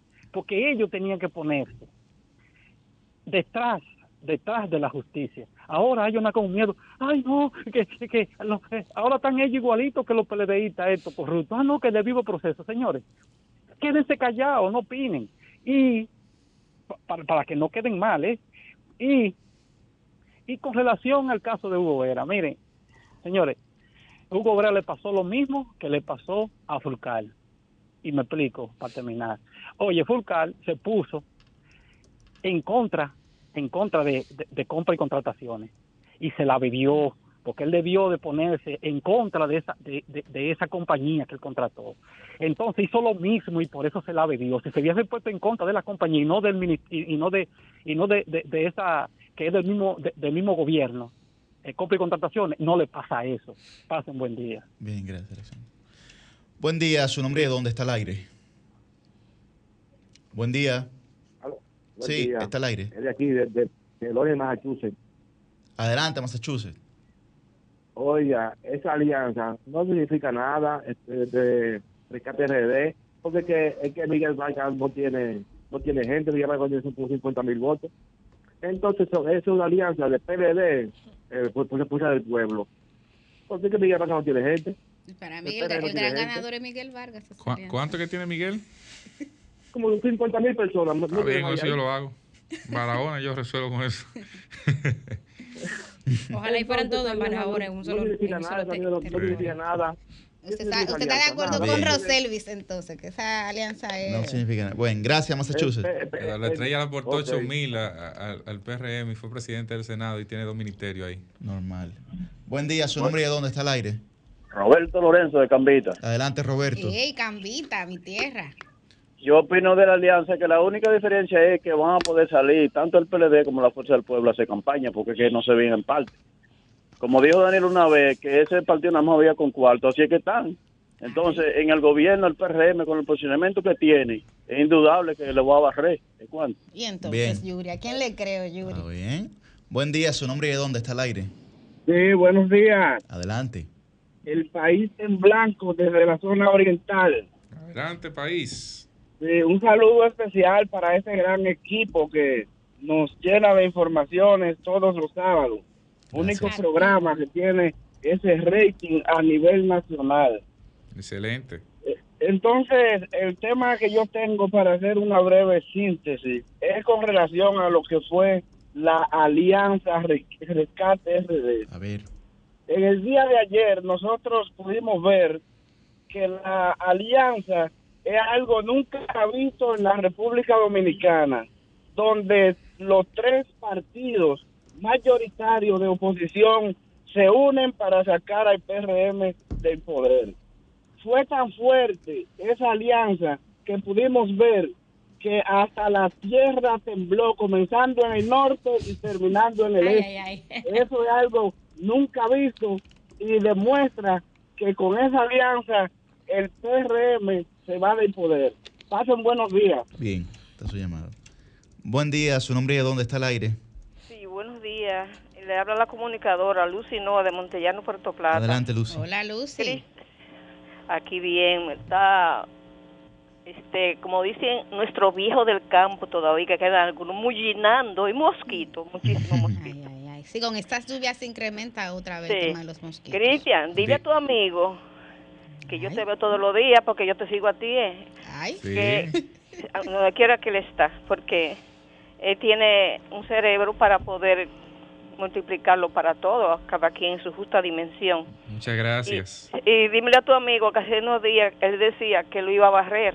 Dile a él que yo tengo el escoba en la mano para cuando... ¿Cuál de ellos? es que tú trabajas por la mañana en el 13. Es que yo trabajo con dos ahí. Con Gilbert, ¿no? No, no, no, no, es que tú a las 5. Ah, a las Otañez, cinco. Otañez. Que habla, eh, que habla en cámara linda. Bueno, es muy, es muy Él es probable muy que es muy, es muy probable es muy probable que él esté escuchando ahora porque él es Ah, bueno, está bien. Dígale a él que estaba solo. Aprovechó. No, yo te, eh, esta llamada para decirle. Hay cosas en la vida que cuando Danilo se come un tiburón, es bu- es verdad. Pero a la jovencita que es del PRM, con mucho respeto, yo soy PLDista. Roselvis Vargas. Pero óyeme, amiga, así, porque para acá, para Monte- para Puerto Plata, hay muchos Vargas. Hay un sitio, le llaman Los Vargas, incluso. Ay, qué lindo. De donde era el senador Francis Vargas. Su sitio ahí. Oye, mi hija, yo quiero decirte algo. Hay cosas en la política fuertes. Porque si alguien somete a un papá tuyo a una presión tan fuerte como los vinchos sometieron a Jorge Blanco y a su líder que era Peña Gómez y ahora están abrazados. Mira, hay que tener un purgante para poderlo pasar, porque yo sé, yo sé cuando tengo que quitarme de una silla, que la ira me, me pero llegar hasta ahí no. Pero recuerde que a Juan Bosch lo pusieron a pactar con Joaquín Pero- Balaguer. sí, pero no Doña lo- Lucy, mira, eh, ese Sí, fue otro trago pero amargo. Juan Bosch, quien lo, quien lo puso como comunista fue el PRD. Cuando él dijo, yo no he dicho que Dios no existe. Sí, pero los fraudes, no. los fraudes a Juan Bosch, ¿quién Sí, que está se lo bien, hizo? yo, ¿Fue yo te entiendo, pero los fraudes una cosa y llevar a la muerte como Jorge Blanco es otra cosa. Pero, oye, mi llamada es, yo me sorprendí Finalmente, hoy, sí. Cristian, yo me sorprendí Ujú. hoy, que veo una carta en Puerto Plata del candidato a senador de los Brugales, que él pasa a renunciar para darle paso al candidato que la alianza va a llevar. Eso le demuestra a ustedes. ¿Cuál es el que la alianza va a llevar allá? Es uno de los Brugales, Pablo Brugal. A Walter. Pero óyeme, esta niña, eso su, se veía seguro que iba a ganar el chavo. Pero hay una mujer del PRM que le llaman Medania. Esa señora, yo no la conozco personalmente. Sí. Esa señora la quiere muchísimo. Oye, llevaba Renzo su porque es que los playeros lo han maltratado, le quitaron, como aquí en Puerto Plata, que le quitaron los módulos de, del, pa- del- de donde iban ahí la gente que tenían 20 años y 30 Sí. en ese mercado para dárselo a los compañeritos. Óyeme, la ira tuya viene ahí. Gracias, y eso de Sosúa es un ejemplo para ustedes decirle que muchos dicen que la alianza es mala, pero lo- los políticos tienen que saber que sumar es uno más uno. Pasen buenos días. Buen día. Buen día, su nombre y de dónde está el aire. Un abrazo. Buenos días para todos. Carlos Valenzuela, Santo Domingo Norte. Adelante, Carlos. Gracias. Eh, lamentablemente no entiendo la laraca con la llamada alianza. Prácticamente nació Nati muerta. Y este señor que llamó ahora alegrándose de que hubo un terremoto anunciando esa alianza, que no se olvide que los terremotos son dañinos. Y cuando anunciaron la primera vez la alianza, fue la tormenta que vino, ¿verdad? Ahora, Sí. una cosa, yo, yo quiero aconsejar a unas cuantas personalidades, no soy quien para hacerlo, pero lo voy a aconsejar a Pedro Jiménez, a Celine Méndez, a Graimer Méndez y a este muchacho que está ahí. ¿Qué esperan Yuri. ellos? A Yuri. ¿Tú no sabes si ¿Qué a Cristian? Bueno, Yuri y a Cristian está bien. No, a Yuri, Yuri. Vamos a ver qué le va a decir. Yo, eh, primero. Después que él diga yo me inscribo, me, me, me, Dale, me apunto, Carlos. me borro. Dale, Dale, Carlos, dale. Adelante, adelante. Perdón, ¿eh? Ok, no, no hay problema. Entonces, ¿qué sucede? Ellos son muy inteligentes, yo los admiro, los sigo y quisiera que la mayoría fueran como ellos.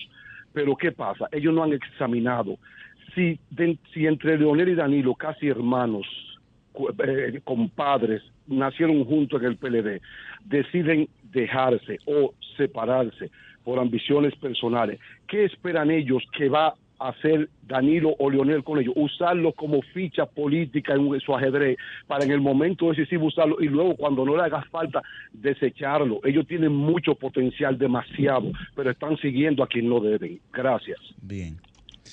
Buen día, su nombre y de dónde está al aire. Adelante. Hola, está al aire, le escuchamos. Buen día, César Augusto de Gapar Hernández. César, adelante.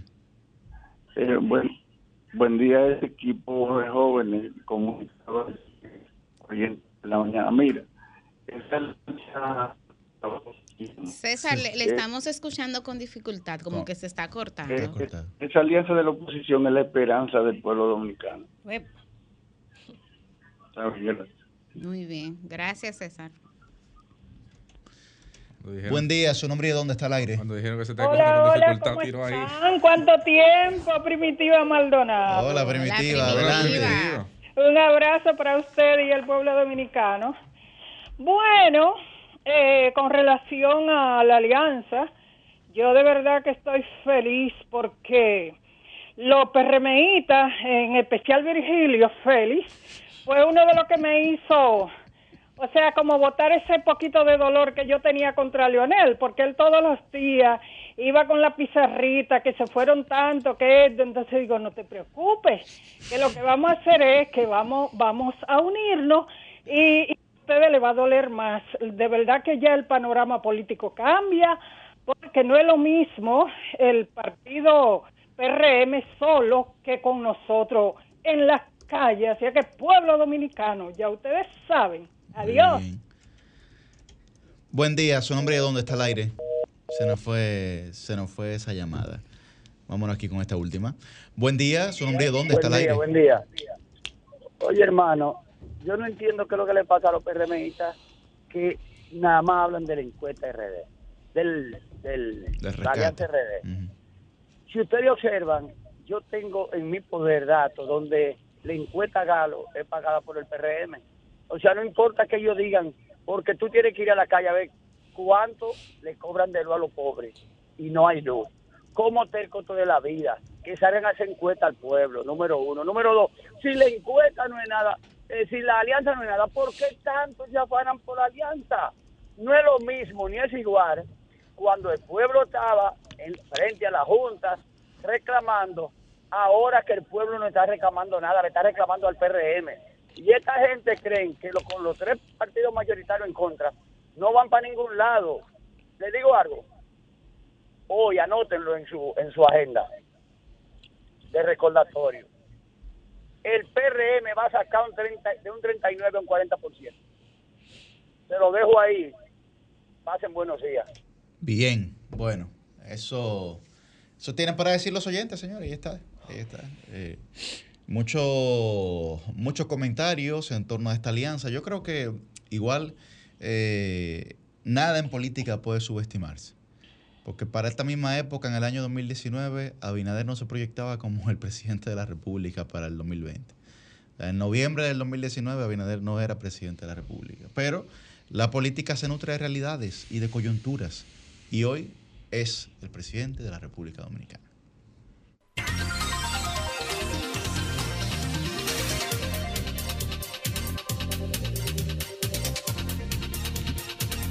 Bien, a las 8 y 21 de la mañana iniciamos la ronda de comentarios en este Sol de los Sábados. Muy buen día para don Cristian Cabrera, el periodista joven canciller de este espacio. Buenos días, República Dominicana. Buenos días a todos los que en sintonía están con este Sol de los Sábados. Ya noviembre a mitad de camino casi. Y eso indica que la Navidad va muy próximo a celebrarse en nuestro país. Sí, no, pero la Navidad como Navidad, ese, ese 25 de diciembre y el 24 que es el introito. Miren, eh, hablando un poquito sobre la alianza, solo, solo decir algo. Eh, hay mucha gente que se envuelve a veces en la discusión sobre la alianza a partir de que uno y uno son dos. En política, si algo tiene, y lo ha demostrado en la historia en todos los países del mundo, es que dos y dos no son cuatro o que al menos la probabilidad de que dos y dos son cuatro son mínimas. Puede ser tres, puede ser cinco, puede ser ocho y puede ser hasta uno. Pero en muy pocas ocasiones termina siendo cuatro porque la política se nutre de los efectos sociales, de lo que impacta en la sociedad, eh, es voluble y puede de un momento a otro hacer cambiar absolutamente el panorama. Incluso decía Juan Bosch que la política te lleva de 0 a 100 de la noche a la mañana. O sea, eh, te cambia totalmente el escenario. En el caso de, la alianza Rescate RD, que es la alianza que la Fuerza del Pueblo, el PLD y el Partido Revolucionario Dominicano rubricaron, o más bien expandieron ayer, porque ya había sido rubricado meses antes, eh, el, gran, el gran impacto que tiene o que puede tener la alianza no es en caudal de votos. O sea, no es sumando de que la votación del PLD y la votación de la Fuerza del Pueblo, la votación del PRD, no, no, no. Hay algo que va más allá y es el ánimo de las tropas frente a un proceso electoral. Miren, un candidato a alcalde, no sé yo de qué distrito municipal, que tenía quizás un 25% y veía que su adversario tenía un 40%, su equipo cuando veía esos números decía, miren, las posibilidades de ganar son pocas. Y eso desmoralizaba a las tropas. Ahora cuando se le suma uno que tiene 5 y otro que tiene 4, y se ve, por ejemplo, que está a 6 puntos, o se entiende que está a 6 puntos, lo que dice no es que está a 6 puntos, no, no, no. Es que ya, primero, sus tropas son más grandes. Y segundo, ya existe la probabilidad y eso anima a esas tropas a competir en el proceso electoral. O sea, que hay mucha gente que cree que como la política y las encuestas van en una dirección y tú puedes sumar lo que plantea una encuesta con lo que te da de otro. No, no, no. Aquí el tema es la posibilidad de usted ganar elecciones y eso tiene una incidencia. Yo creo que ese es el más importante factor, ese nivel de familiaridad que puede generarse. Porque aquí, miren, Danilo y Lionel no querían esa alianza. No convenía políticamente hacia el futuro esa alianza. Ahora, yo les voy a decir algo. En las elecciones de 2024, y las bases empujaron a que eso se realice. Y si no se realizaba, el máximo beneficiario iba a ser el PRM. Y por eso el PRM inteligentemente apostaba a que esa alianza fracasara. Por aquello de que divide y vencerá. Primero, ¿usted cree que el PRM cuenta con los votos del proceso pasado? No lo cuenta, porque en ese momento había una coyuntura. Una coyuntura. Y hay una cosa, bueno, usted podrá decir, bueno, hay un alcalde que tiene un nivel de posicionamiento, el presidente puede tener este nivel de posicionamiento, pero en términos generales no es así. O sea, no es absoluto. Y ahí dejo el tema de la alianza. Quisiera hacer acuse de recibo de este libro que desde la Fundación Prensa y Derecho y el Colegio Dominicano de Periodistas eh, nos hacen llegar, llamado, titulado La ciudadanía ante el Tribunal Constitucional, litigio estratégico para la protección de derechos fundamentales, que digamos es el- la colecturía de sentencias que hablan sobre libertad de expresión. Para nosotros los periodistas es sumamente importante esto. A propósito del informe. Porque sí, y las, ahora, ahora se está desarrollando la Sociedad Interamericana de Prensa. Don Cristian, pero decirle amablemente que en este programa hay gente, hay más gente que lee. hay, más, hay más lectores. No, mira Claro. aquí, atención, Sociedad Prensa y. Derecho. Atención, colegio de periodistas. Eh, ya ustedes escucharon el, el No, señalamiento y- de Yuri y me imagino que Roseli también, que es periodista. No, y, de manera general, Claro. que este, este es un staff que sale barato, Sí, porque nos sí, gustan No, los libros. una compilación Nos así nos ayuda los libros. mucho, porque Claro. tú ir a buscar esas sentencias en un solo texto Claro, es un solo texto fenomenal. es integrado y ahí tú tienes, y sobre todo que fueron sentencias, eh, o que fueron sentencias, digamos que estimuladas a través de recursos que sometió a la Sociedad de Prensa y Derecho en la mayoría de los casos, que dirige Nafi Rodríguez, y que pueden aportar mucho a ese, a ese, a esa, a ese- a esa colecturía, vamos a decir así, de, de sentencias que permiten o que garantizan una serie de derechos en República Dominicana. Brevemente, miren, a mí me preocupó algo mucho a partir de un testimonio esta semana de una persona que se me acercó y me dice, mira Cristian, yo tengo una situación. Yo tengo un hijo de 16 años que está haciendo y deshaciendo en la calle. Yo he hecho lo posible y lo imposible para encarrilarlo y llevarlo por el buen camino, garantizando educación, estando presente, aconsejándolo. Pero en una sociedad como esta a veces es una lotería usted tener un hijo y como dicen por ahí que le salga bueno. Él dice, mira, yo soy un hombre que he dedicado mi vida al trabajo, soy empleado público, eh, tengo esta situación y yo quisiera que tú me ayudes a tratar de llevarlo a algún espacio. Voy a Conani, voy a la policía para ver si hay alguna posibilidad de, de reeducarlo, de reencauzarlo, de corregir alguna cosa, de someterlo por la diabrura que pueda estar haciendo, porque él dice, eh, a cada rato me llegan con quejas en el barrio. Eh, que si cogió esto, disparatico, pero que son de esos disparatitos que, que terminan creando los grandes Claro, delincuentes y, que, y que nunca se deben apoyar y que yo creo que es una actitud responsable del Claro. padre que hace el señalamiento. Y si tiene uno con pinche en el barrio que no son la gente que yo le he dicho que se junte nunca y que yo siempre le he corregido sobre eso. Entonces, dice, yo no tengo cómo hacer nada. Averíguame si hay alguna institución. Yo he contactado a fiscales, ¿Qué edad tiene el a joven? militares, 16 años. Fiscales, militares, a ver si hay algún mecanismo para hacer algo por ese joven, El propio papá. porque él dice, yo lo llevo al destacamento y me dice, no, no, no, que es un menor de edad. Wow. Eh, no hay forma de hacer nada. Lo llevo a Conani, en Conani lo primero que me hacen es un proceso que me dura casi un año. Wow. Entonces un año ese muchacho puede hacer y deshacer. Y también pueden buscar preso porque yo respondo por él.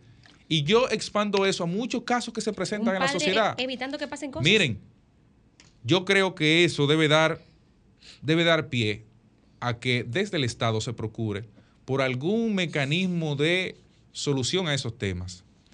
Porque mucha gente dice, bueno, ahí está Conani. Pero ustedes ven cómo está el Conani, que a cada rato hay un muchacho escapándose, o que, o que dos entraron a trompar ahí dentro, o que hay una situación que se presenta, que si. Conani está en la necesidad de reformarse como, como, como elemento del, del Estado para acompañar a esas familias. Usted dice, bueno, la academia militar, pero es que la academia militar no podemos mandar lo peor, porque entonces después tenemos los militares en la calle, que son lo peor, o sea, haciendo y deshaciendo, y nos quejamos después de los propios militares, porque si lo que mandamos el tigueraje para allá, vamos a tener situaciones. Eh, el servicio, ¿cómo se llama? Eh, había una academia ahí, creo que estaba por San Cristóbal, que era algo militar voluntario, algo así. Eh, me dicen que no está funcionando en óptimas condiciones, que recibe gente, pero que no está funcionando en óptimas condiciones.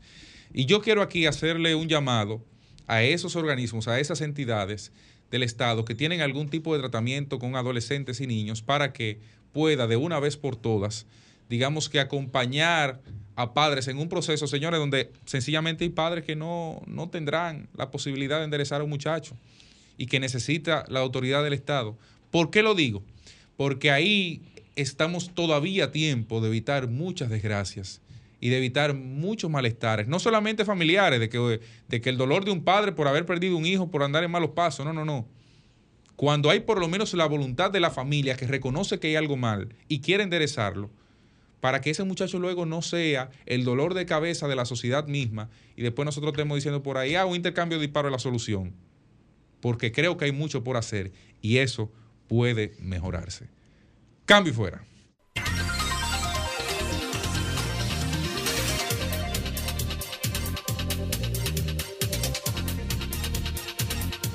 Bien, a las 8 y 30 de la mañana continuamos con esta ronda de comentarios del Sol de los Sábados. Muy buen día para Roselvis Vargas. Gracias, Yuri. Buenos días a la gente que está con nosotros desde las 7 de la mañana y a la gente que nos sintoniza a partir de este momento. Señores, a veces yo creo que nosotros cometemos el error como algunos extranjeros que conocen a República Dominicana por Punta Cana o que creen que República Dominicana es Punta Cana, porque es lo que han podido conocer desde fuera de aquí, es lo único que tiene renombre. ¿Qué me parece a mí que nos pasa a la gente que hacemos vida en, en Santo Domingo, en el Distrito Nacional o en la provincia de, de Santo Domingo, o incluso en los municipios y provincias sur- eh, circundantes, eh, eh, dígase San Pedro, San Cristóbal, o sea, desde ahí hacia el Distrito Nacional, mucha gente cree que el país es lo que pasa en la capital, lo que se decide en la capital, eh, los casos judiciales que se producen en la capital, las alianzas que se arman en la capital, los candidatos de la capital. El país es más que eso. El país es más que eso. Yo creo que prueba de ello es la operación Colibrí que se produjo esta semana, bueno, el inicio al menos que se produjo el pasado jueves en el municipio de Santiago, en la provincia de Santiago. ¿Esto por qué lo digo, señores? Vamos a ver si alguien se acuerda de estos múltiples nombres de un eh, épico personaje, diría yo, de la historia de las operaciones de narcotráfico en República Dominicana. José David Figueroa Agosto. Ángel F. Rosa Rivera, Felipe Rodríguez de la Rosa, Cristian Almonte Peguero, Ramón Sánchez, Ovili Ojeda Agosto. Esos nombres pertenecen todos a la misma persona, José David Figueroa Agosto, que es como más comúnmente lo conocemos aquí. Señores, todas esas identidades que tuvo José David Figueroa Agosto, yo no digo que se hayan hecho todas aquí en República Dominicana, pero lo que está atacando la Procuraduría General de la República con sus unidades especializadas que encabezan esta operación Colibrí que se empezó a- al menos a ver públicamente en sus acciones el pasado jueves en Santiago, está atacando precisamente las consecuencias que pueden tener redes de falsificación de documentos. Oigan esto, o sea, esta red que está atacando y que persigue, eh, que persiguen nuestras autoridades del Ministerio Público, falsificaba. Pero vamos a ver lo más grave en un momento, falsificaba desde actas de bautismo, que a usted le puede parecer una pendejada, pero aquí hay procesos eh, ante la Junta Central Electoral donde te piden, por ejemplo, eh, eh, siete testigos de no sé qué, de que tú naciste en tal sitio, una partera, o sea, cualquiera te falsifica cualquier cosa y un acta de nacimiento pudiera servir eh, eh, como aval para eso, en el caso de documentaciones que te pide la Junta, por ejemplo, para una declaración tardía, desde actas de bautismo, actas de matrimonio, licencias de conducir, licencias de porte y tenencia de armas de fuego, actas de defunción, cédulas de identidad y electoral. O se nos olvida, por ejemplo, que el mismo eh, Figueroa Agosto tenía un carnet del DNI, entre otras cosas. O sea, señores, dentro de los beneficiarios, dentro de los beneficiarios de estas múltiples eh, falsificaciones de toda clase de documentos, hay ciudadanos de diferentes nacionalidades, entre ellos haitianos. ¿Quién nos dice a nosotros que aquí no andará como un dominicano o como un nacional de cualquier otra de, de cualquier otro país, algún miembro de una de esas bandas de Haití, que aquí no estará abriendo cuenta de bancos eh, en, uno, en una de, de- las entidades bancarias de República Dominicana, uno de los miembros importantes de esas bandas, con un visado, con una residencia provisional eh, falsificada. O que no andará portando armas y que si lo detiene la policía, eh, eh, saque un permiso de porte y tenencia de armas supuestamente legal un acta de nacimiento. La gravedad de eso, señores, es bastante seria. O sea, República Dominicana, nosotros eh, nos vendemos y, y es lo que somos realmente, un país eh, eh, paradisíaco, ¿no? Que tenemos muchísimas bondades para los turistas, pero no solamente para los que vienen de manera provisional, sino para mucha gente que viene de países lejanísimos a hacer aquí muchísimas fechorías. Y está bien que lleguen porque pueden venir sin, sin visa, no sé qué. Pero de ahí a que puedan conseguir toda clase de documentos, porque este país, además de ser buenísimo para vivir, también le permite a estas redes operar y dar todo tipo de documentación a personas pedófilos, asesinos, eh, eh, toda clase de cosas. O sea, vamos a prestarle atención a esto que está pasando en Santiago. O sea, República Dominicana no es solamente los casos eh, judiciales que se inician aquí en la capital. Lo que está pasando en Santiago también es importante. También es importante porque puede afectar y puede repercutir en todo el país. ¿Mm? Ojalá Ojalá que la eh, eh, Procuraduría eh, pues dé al traste con un buen caso, que lo que salga de aquí sea algo sustancioso. Sobre todo, señores, porque oigan esto, en la calle El Sol, una de las principales calles de Santiago, ahí está la, la placita o el centro comercial donde estaban algunas de estas oficinas que fueron allanadas, donde operan estos abogados. O sea, no estamos hablando de que en un callejón, parte atrás, se estaban falsificando cédulas y sabe Dios cuántas cosas más, hasta aptas de defunción. ¿Mm? Yo tengo una amiga que su hermanito le robaron la identidad. Le robaron la identidad.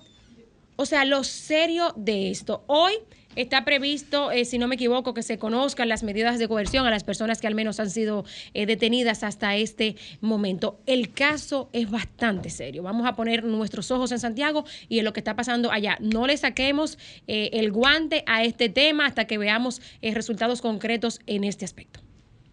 El sol de los sábados, el sol de los sábados, el sol de los sábados, el sol de los sábados.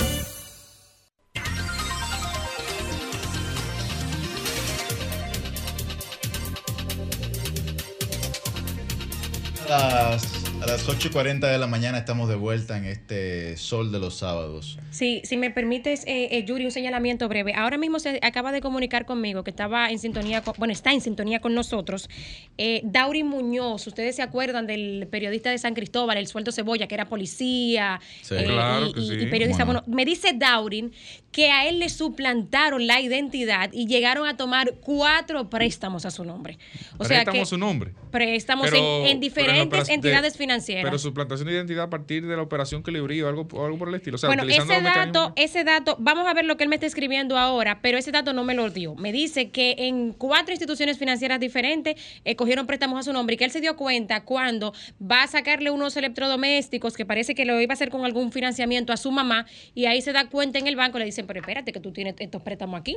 Entonces, eh, dice él que el proceso está en justicia ahora, pero que está cogiendo muchísima lucha. O sea, vayan ustedes a imaginarse lo que esto implica, señores. Eh, eh, no solamente los delincuentes que se hacen pasar por otros, no, no, no, no. O sea, eso le hace la vida imposible a una persona que te joden el crédito, por ejemplo. O sea, es lo menos que le puede pasar a una gente.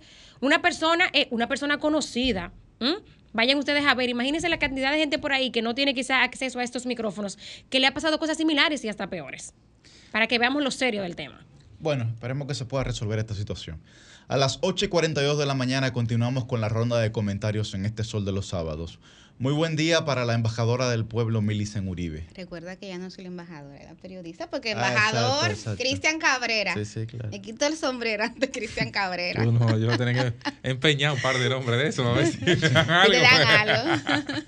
Tú sabes, Cristian, que lo más importante es el cariño que la Sí, gente claro le, que le sí, da a uno, claro esa, sí. esa retroalimentación. De modo que sí. Eh, me dice la productora que quite la botella. bueno, vamos a trabajar, señores. Miren, eh, wow. Qué semana más intensa en términos informativos. Tanto así que no puedo centrar mi comentario en un solo tema, sino que quiero ver algunos de ellos. Comenzando con el tema del Intran. El tema del Intran que eh, generó muchísima opinión pública esta semana y que así se- será también la próxima semana, porque, y es una información que doy también a modo de primicia, el lunes ya compras y contrataciones va a emitir una resolución final con este tema. Y eh, todo indica, señores, que va a centrar mucho la atención en la empresa, porque eh, la documentación que usó la empresa definitivamente es una documentación falsa que no se corresponde con la realidad. De modo que el lunes vamos a tener mucho más detalles a partir del lunes de este caso del Intran, que definitivamente entre las consecuencias que deja, que son muchas, eh, tienen que ver con cómo un tema que ahora mismo eh, constituye una de las principales molestias, incomodidades de la ciudadanía, como es el tema del tránsito, eh, aleja su solución. Señores, qué difícil ha sido transitar esta semana, los entaponamientos son cada vez más grandes en el Gran Santo Domingo y, es una lástima que parte de, de las consecuencias de este proceso sea que no le podamos dar respuesta. Yo hablé esta semana con una persona muy allegada a Hugo Veras, eh, saliente director del Intran, y le decía que yo entendía. ¿Ya le aceptaron la renuncia eh, oficialmente? O sea, Sí, ¿cómo- cómo va a ser el eh, salió un comunicado ayer que el Ministerio de la Presidencia Estaban está evaluando. evaluando, eh, perfiles para, para sustituirlo. Eh, pero eh, de igual manera, aquí yo veo, eh, Roselvis, eh, que al igual que como mencionaba Alexander, eh, yo entiendo que era importante que desde un primer momento eh, Hugo se desligara de esa empresa. Dejara claro que él, como incumbente del Intran, su principal aspiración era la transparencia, como lo hizo posteriormente en un segundo comunicado. Yo creo que eso es una actitud correcta, hay que dejar que sean los organismos que están para eso, el caso, por ejemplo, de compras y contrataciones, que sea lo que determinen, quienes determinen en una primera instancia, que una primera instancia administrativa, lo que pasó ahí. Ya después, en caso de que haya responsabilidades penales, pues entonces eso pasa a otra jurisdicción. Por otro lado, el tema de la Alianza Rescate RD, que también es una de las principales noticias de esta semana, por supuesto que sí. Mira, yo veo que mucha gente cuando hace eh, análisis político pierde la objetividad. Y por eso eh, yo entiendo que la independencia en un periodista es importante porque te permite tú siempre valorar los hechos a raíz de las realidades y no necesariamente a raíz de tus preferencias personales. Y en ese sentido hay que decirlo, claro que la Alianza Rescate RD tiene un impacto político importante. Señores, aquí para la eh, victoria en lo que a, la presidencia se refiere, ustedes saben que existe el método del 50 más 1. Pero las candidaturas y la senaduría y las diputaciones es mayoría simple. De modo que claro que sí, ahora la oposición está en una mayor posibilidad de ganar más cargos y esto va a impactar en que pudiéramos tener un Congreso Nacional, solamente para citar un caso, que sea más plural, que sea más diverso, más representativo. De modo que sí, la oposición hizo su tarea desde el punto de vista cuantitativo. Esta alianza Rescate RD aumenta la posibilidad de ganar más cargos. Igual pasa con las alcaldías, con los distritos municipales. Claro que sí, que es un hecho político relevante, que tiene su incidencia en el mapa eh, político dominicano. Ahora bien, yo pienso que también hay que hacer la tarea a nivel cualitativo. Yo entiendo que a los partidos de la oposición que forman parte de este bloque Alianza Rescate RD tienen que hacer su tarea y tienen que recordar por qué la ciudadanía no les votó en las elecciones pasadas, por qué ese partido se dividió, qué fue lo que pasó. Y ahí, y conecto con la discusión que teníamos hace un rato, si usted quiere responsabilizar a participación ciudadana de su derrota, usted está cometiendo un error porque usted no está no, leyendo, no. no, está leyendo correctamente a la, a la, sociedad dominicana, qué fue lo que pasó. Y yo me remito, por ejemplo, a análisis como el que hizo el expresidente Danilo Medina, que en un momento, en una arenga a sus dirigentes, explicaba de cómo, por ejemplo, el tema del clientelismo, del nombramiento de varios familiares en, en posiciones del Estado, era lo que exigían las bases y las dirigencias para movilizarse. Eso no lo estoy diciendo yo, eso lo dijo el mismo expresidente presidente Danilo Medina. Y lo que han dicho decenas de dirigentes que han salido de esos partidos y que han renunciado y dicen, nos alejamos de nuestra misión fundacional. Entonces yo creo que hay que hacer la tarea también lo cualitativo, porque desde el punto de vista democrático, ¿qué es lo que le conviene al país? Que haya contrapeso de poderes. Eso es positivo. Por otro lado, eh, sobre opción democrática. Eh, hay nuevos detalles de, de la alianza y hay algunas informaciones que se han aclarado. Por ejemplo, el tema de que José Horacio Rodríguez, él no va en el marco de esta alianza, sino que también en estos días va a anunciar una alianza con una coalición de partidos que se llama Juntos Podemos. En esa alianza es que iría José Horacio Rodríguez. ¿Qué pasó? Eso es lo de, de Sí, ahí. Ahí va José Horacio Rodríguez. Ahí Entonces, les, les dejo la primicia. Que todos los partidos minoritarios ahí presentan sus candidatos. Sí, es ahí. ahí. Y hay algunos que van incluso con aliados a partidos grandes uh -huh. eh, en algunas demarcaciones. No, no te estoy relajando. Confíe bueno. en mis fuentes, que ya he demostrado que la, cuando yo digo, ¿cómo no, que tú no, dices, no, Cristian? Eh, cuando, la, cuando la burre vaya porque tenga los problemas. Exactamente. Bueno, sí, entonces, y en el caso de Minuta Vares Mirabal, efectivamente queda descartada hasta el momento que ella aspire. No aspira a ninguna a la, posición hasta Sí, ahora. por ahora no, no va a aspirar a ninguna posición. Ustedes saben que en el caso de Minú existía la posibilidad de que ella sea candidata a la senaduría por la provincia Hermanas Mirabal. Eso por el momento está descartado y bueno, y parte de lo que veíamos ayer con el anuncio de la Alianza Rescate RD así lo, lo confirmaba. Eh, básicamente lo que Opción Democrática está impulsando son las diputaciones de, en el marco de la alianza de tres personas. El caso, por ejemplo, de José Horacio López y Alessandra Suet en Santiago está eh, defendiendo esto. Yo, en términos personales, yo entiendo, o sea, a mí no me cuadra. Yo siento que se pierde mucho, entiendo que esta operación tiene un costo político muy alto para Opción Democrática, que hasta el momento se desdice, porque es que el discurso de Opción Democrática era una nueva política, hacer buena política, y se está aliando a sectores que son tradicionales, inclusive que desde el punto de vista de valores, tienen valores contradictorios con un partido que cuya aspirante presidencial, Virginia Antares Rodríguez, la tuvimos en el almuerzo Corripio, y de manera reiterada decía que son progresistas.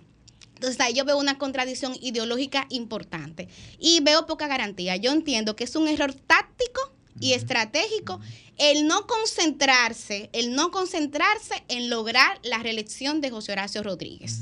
El no concentrarse en lograr que Minuta Vares Mirabal sea candidata al Senado de la República. Para mí esos son dos objetivos estratégicos que, que Opción Democrática debió defender en este proceso. Entonces creo que ahí definitivamente no me cuadra la alianza del Pero- punto de vista cualitativo y tampoco me cuadra del punto de vista Pero tengo cuantitativo. entendido que José que se, se hizo lo posible para que José Horacio fuera llevado por un partido, digamos que grande, o sea, en algún nivel de alianza con un partido grande. El tema es que en el nivel de diputados hay una limitante y es que cuando tú cargas con un candidato tienes que asumir la boleta Sí. completa porque así lo plantea la ley de Eso es así. eso es así. Que no Y- es por y- circunscripción, sino exacto. que en términos, Que en digamos, generales. O sea, que en las tres circunscripciones hubiese tenido que asumir la misma, La misma boleta, boleta. que ese partido grande. Entonces ahí Eso- hay- a eso- es una limitante. Eso es así, ustedes tienen eh, la información correcta. En ese mismo término me lo explicaron, que eh, asumir eh, la, la candidatura de, de José A Horacio menos a José Horacio hubiese nacido en otro lado y ahí hubiese por ahí un embajadero, una, una demarcación donde hay menos cantidad, no sé. Pero yo insisto, complicado. insisto que, que debió de, de sacrificarse cualquier otro elemento para garantizar esa, esa reelección. Eh, por último, ya aquí voy, El sacrificio ahora está siendo colectivo para ellos. Dígame. El sacrificio ahora está siendo colectivo para ellos. Sí, pero yo entiendo que, que el costo político es muy alto. Por eso Yuri. el costo político ahora está siendo colectivo, no sí, individual para sí, ellos. sí, no, a mí, a mí esa alianza no, no me cuadra, no me cuadra. Eh, finalmente, eh, señores, el tema que hablábamos también de la liberación de José Ramón Peralta, que más que una liberación hay que usar los términos correctos. Sí. Es una variación de la medida de coerción, es todo lo que ha pasado aquí, una variación de la medida de coerción. Eh, ligado también a la destitución y suspensión de otros funcionarios. Miren, yo insisto, aquí hay gente que no está leyendo de manera correcta qué es lo que está pasando en esta sociedad. Esta es una sociedad que ha cambiado. Aquí la gente piensa distinto, aquí la gente se expresa de manera distinta, aquí la gente incide distinta. Y parte de lo que pasó aquí es que la gente demostró que no tolera ya los temas de corrupción administrativa, la gente está harta, la gente está cansada. Se demostró en el 2020 y todavía hoy día, aunque la corrupción no aparece entre los principales problemas del país, porque la agenda es sobre todo socioeconómica, es así, pero fíjense cómo sigue de manera silente ahí presente en las preocupaciones de la gente. Y aquí hay gente que lo ha leído correctamente. Yo creo que Luis Abinader, cuando él reacciona de manera pronta ante cualquier denuncia, ante cualquier reportaje que hace Nuria Piera o que hace Alicia Ortega, ante cualquier tendencia en redes sociales, es que él está consciente de que la sociedad dominicana le sigue importando este tema. Pero aquí hay gente que lamentablemente todavía no lo ha entendido. Y yo hago un llamado a que lo entiendan, a que lean las cosas correctamente. Porque de lo contrario, y voy a cerrar con esa, a cualquier persona que se equivoque con este tema, siento que finalmente tendrá que atenerse a las consecuencias. Cambio y fuera.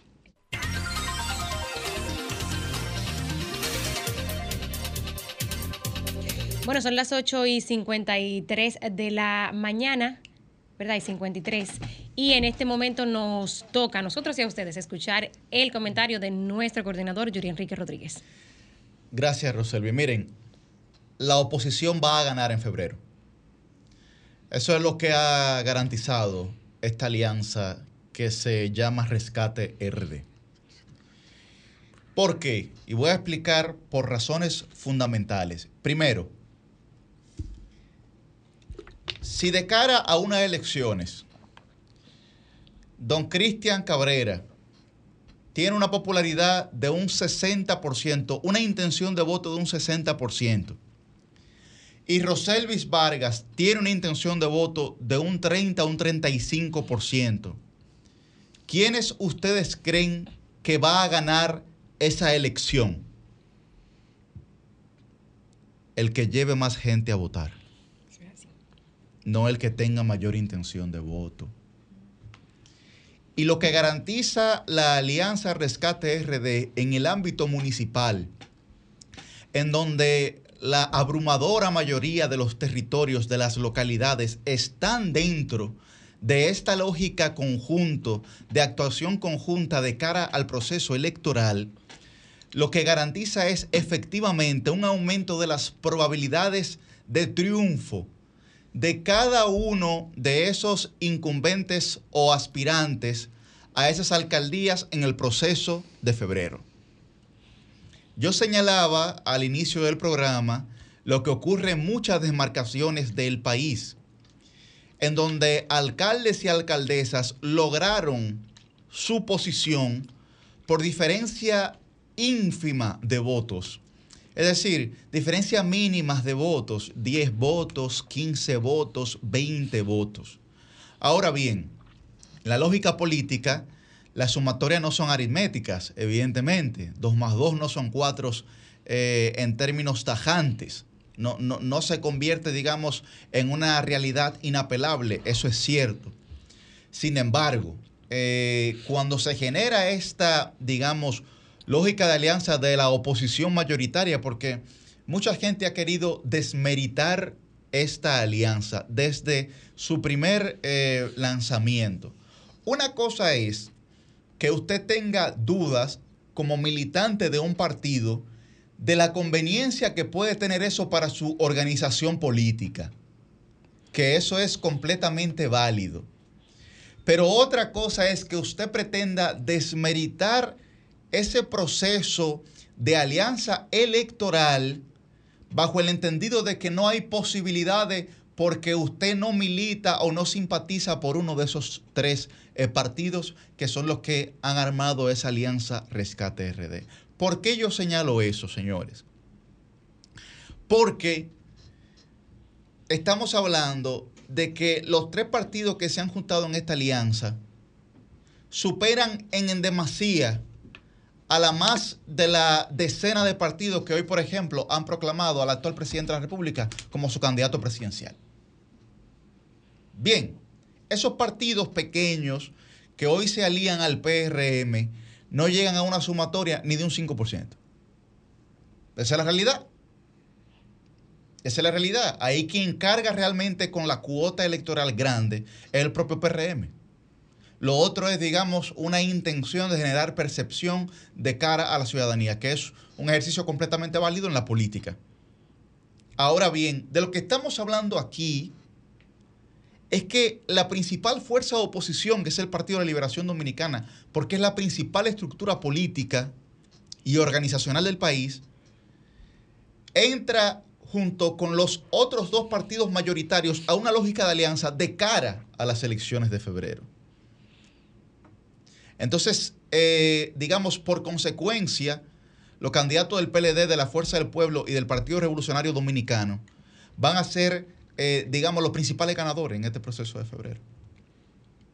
Porque cuando usted tiene tres fuerzas actuando en una sola eh, lógica y en una sola dimensión, de cara a un objetivo que, digamos, se ha colocado al unísono, eso provoca, primero, eh, una, una activación en la militancia que muchas veces la gente no entiende la magnitud que eso refleja o en la magnitud de que eso se representa.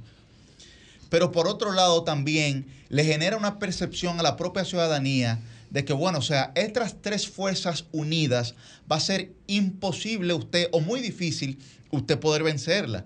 Por lo que el ciudadano que está en un proceso de indecisión, que no simpatiza por ningún partido político, pero que ejerce su deber y su derecho de ir a votar, dice, mire, yo no voy a tirar mi voto a la basura.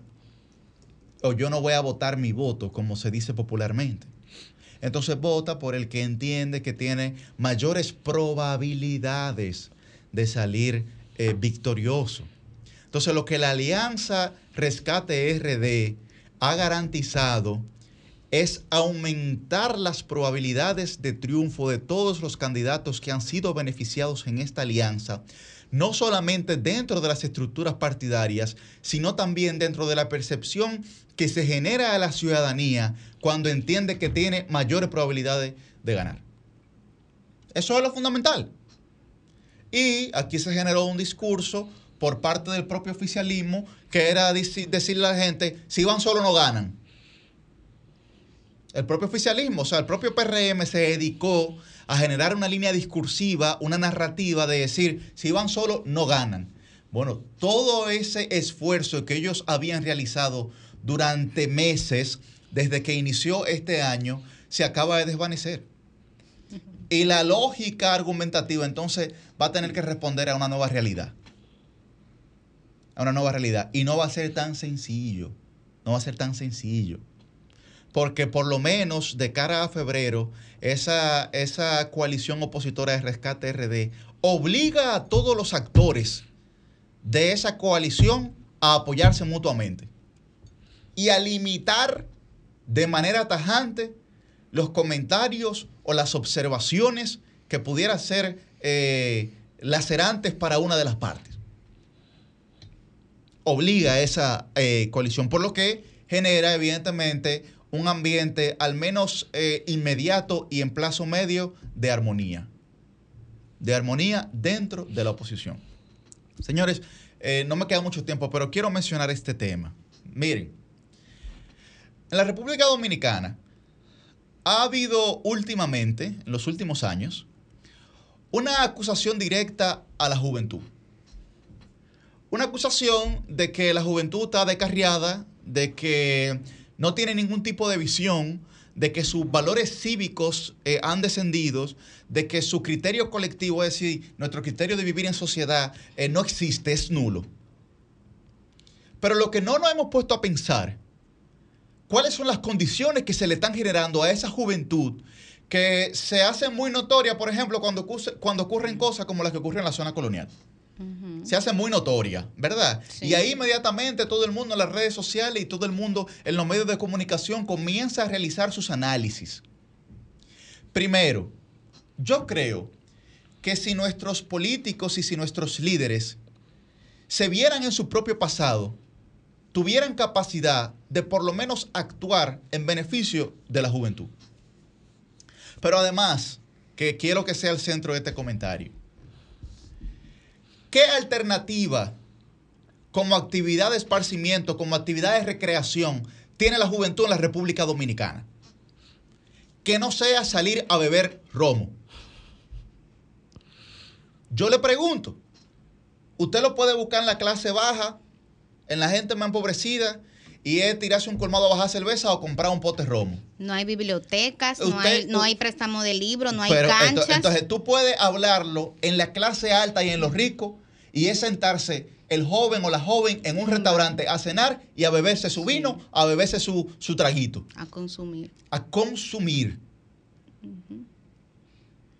Oigan, le estoy dando el ejemplo de lo que ocurre en cualquier clase social en torno a la juventud en la República Dominicana. Así es. Entonces aquí no hay una promoción, como señala Milice, no hay una promoción de temas culturales, de valores culturales. Vamos a, englobarlo ahí. De valores culturales. Por ejemplo, los museos. ¿Cuál es el esfuerzo que hay eh, de cara a que la juventud pueda culturizarse en torno a los museos que existen en la República Dominicana? Bueno, hay una actividad que es la Noche Larga de Museo, que se hace una vez eh, por cada estación del año. Y hay un museo que es el Museo de Arte Moderno, que regularmente tiene una serie de exposiciones que son muy interesantes, pero que no reciben ni el apoyo ni la publicidad necesaria para que los jóvenes se animen a visitar eh, masivamente ese tipo de escenarios, ese tipo de espacios.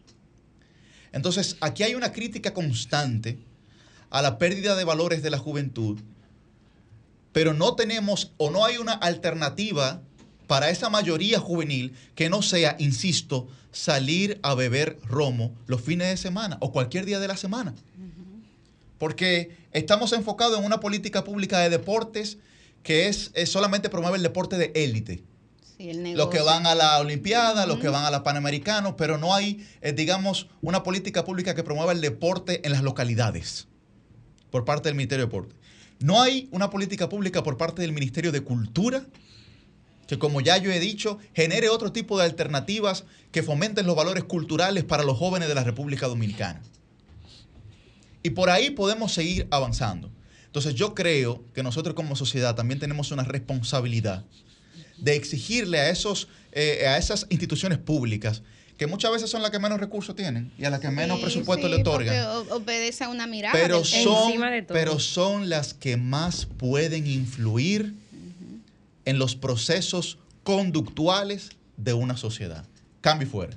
El sol de los sábados, el sol de los sábados, el sol de los sábados, el sol de los sábados.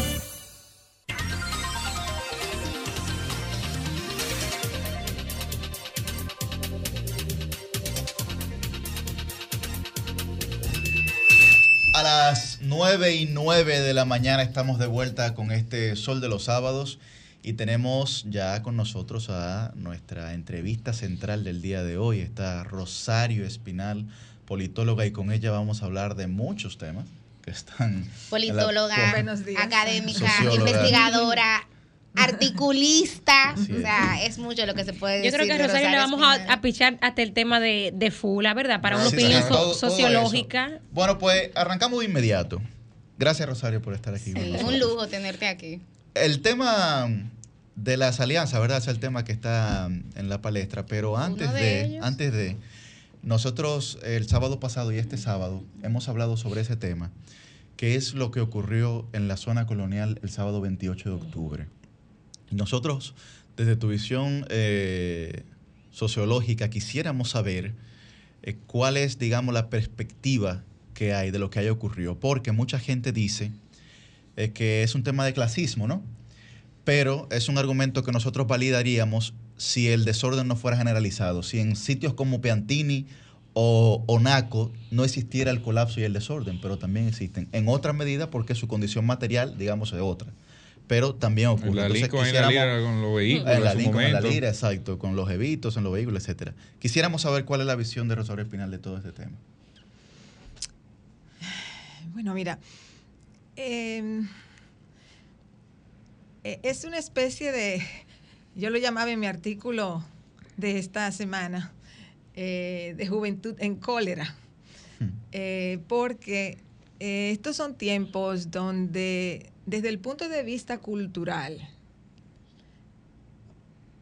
y desde el punto de vista de los patrones, digamos, de consumo, eh, la juventud está, está expuesta, está expuesta a mucha violencia. O sea, en el cine, en las redes. Eh, entonces, la violencia, aparte de los conflictos de guerra y demás, que eso siempre han existido, pero eh, eh, vivimos pegados, podemos decir, a la televisión, a las redes, a los celulares, etcétera, etcétera. Entonces, ahí hay mucha violencia. Por otro lado está la expansión de el, eh, la venta y consumo de sustancias, eh, de drogas. Entonces, también eso tiene un impacto en la juventud.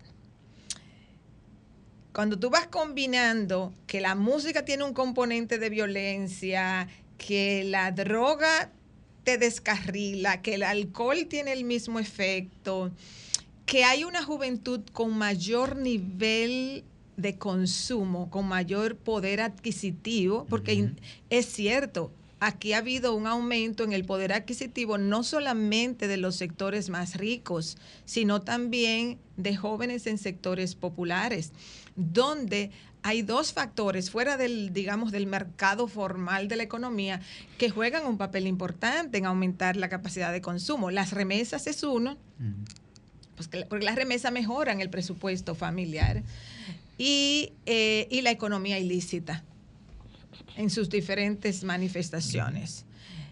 Y eh, hay una sensación de que no hay límite, de cuestionar la autoridad.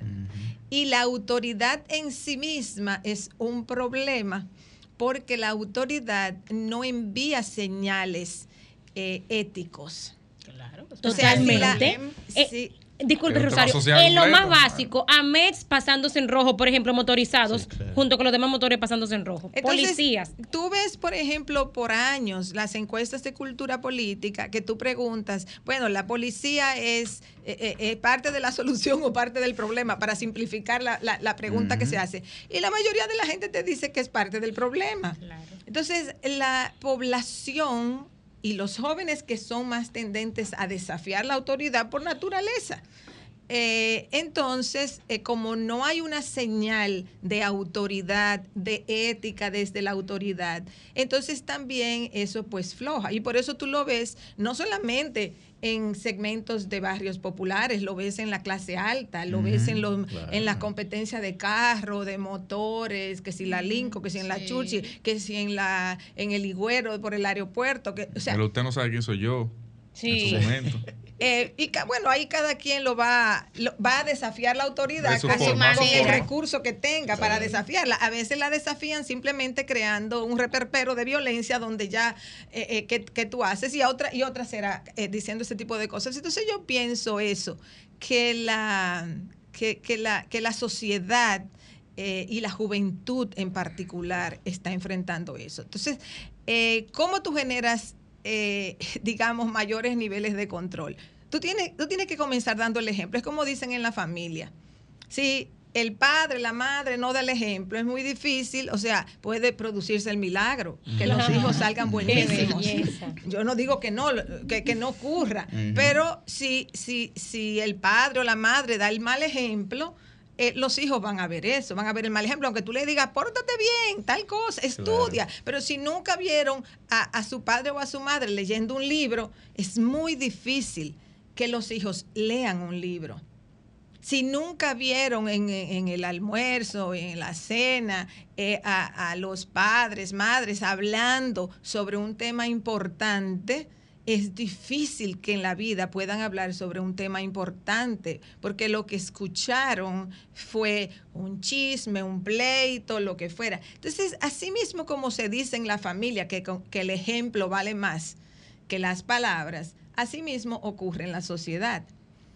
Eh, entonces yo pienso que un poco por ahí es que anda el problema eh, que impacta a todos los sectores. Ahora, desde el punto de vista sociológico, yo quisiera agregar que eh, la sociedad dominicana ha vivido un proceso de movilidad social fuerte, grande, importante, significativo en las últimas décadas.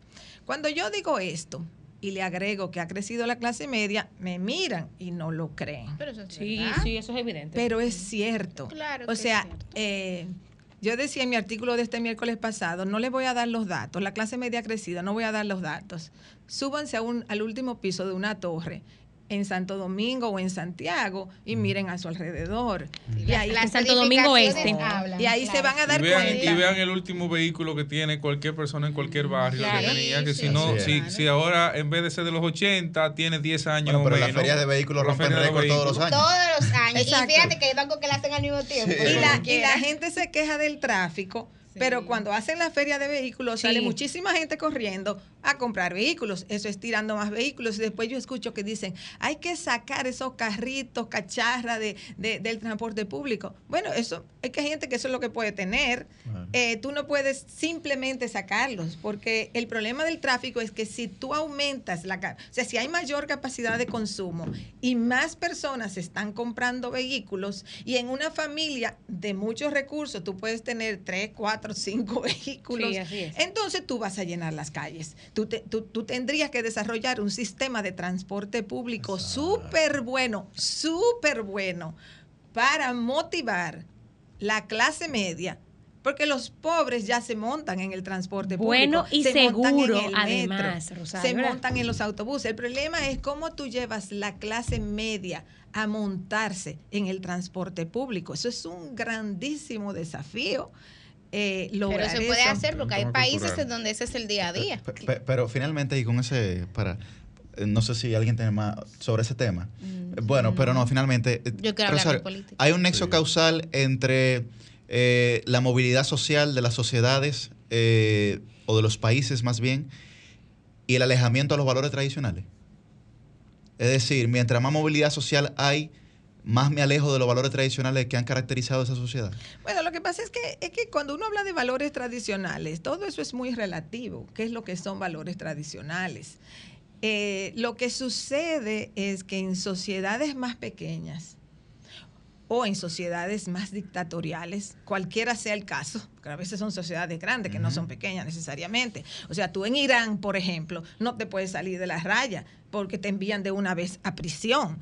Ahora, si queremos eso, bueno, pero, pero en, en sistemas muy, muy autoritarios, los valores son impuestos en la gente. Entonces, eh, lo que sucede es que en la medida que las sociedades crecen, y ahí está el desafío, en, las medidas que la, en la medida que las sociedades crecen, tú tienes que buscar mecanismos de convivencia social, de contrato social que no emergen fácilmente desde abajo, porque las sociedades se vuelven muy grandes. Ya tú no conoces tus vecinos como lo conocía cuando la sociedad, cuando las ciudades eran pequeñitas, tú conocías a los vecinos, tú Se conocías pasaban comida. eh, eh, tú conocías el barrio entero. Entonces, habían unos lazos primarios muy fuertes que la vecina le podía dar un boche al hijo de fulanita porque no le iba a pasar nada. O sea, eran amigas y eran todos eran padres y madres, vamos a decir, en un barrio. Eh, En la medida que las sociedades crecen, esos lazos primarios pierden importancia como mecanismo de control social. No es que pierdan importancia, todo el mundo necesita lazos primarios, pero pierden importancia como mecanismo de control social. Entonces tú necesitas suplantar eso por otros mecanismos. Por eso yo decía anteriormente el tema de la autoridad.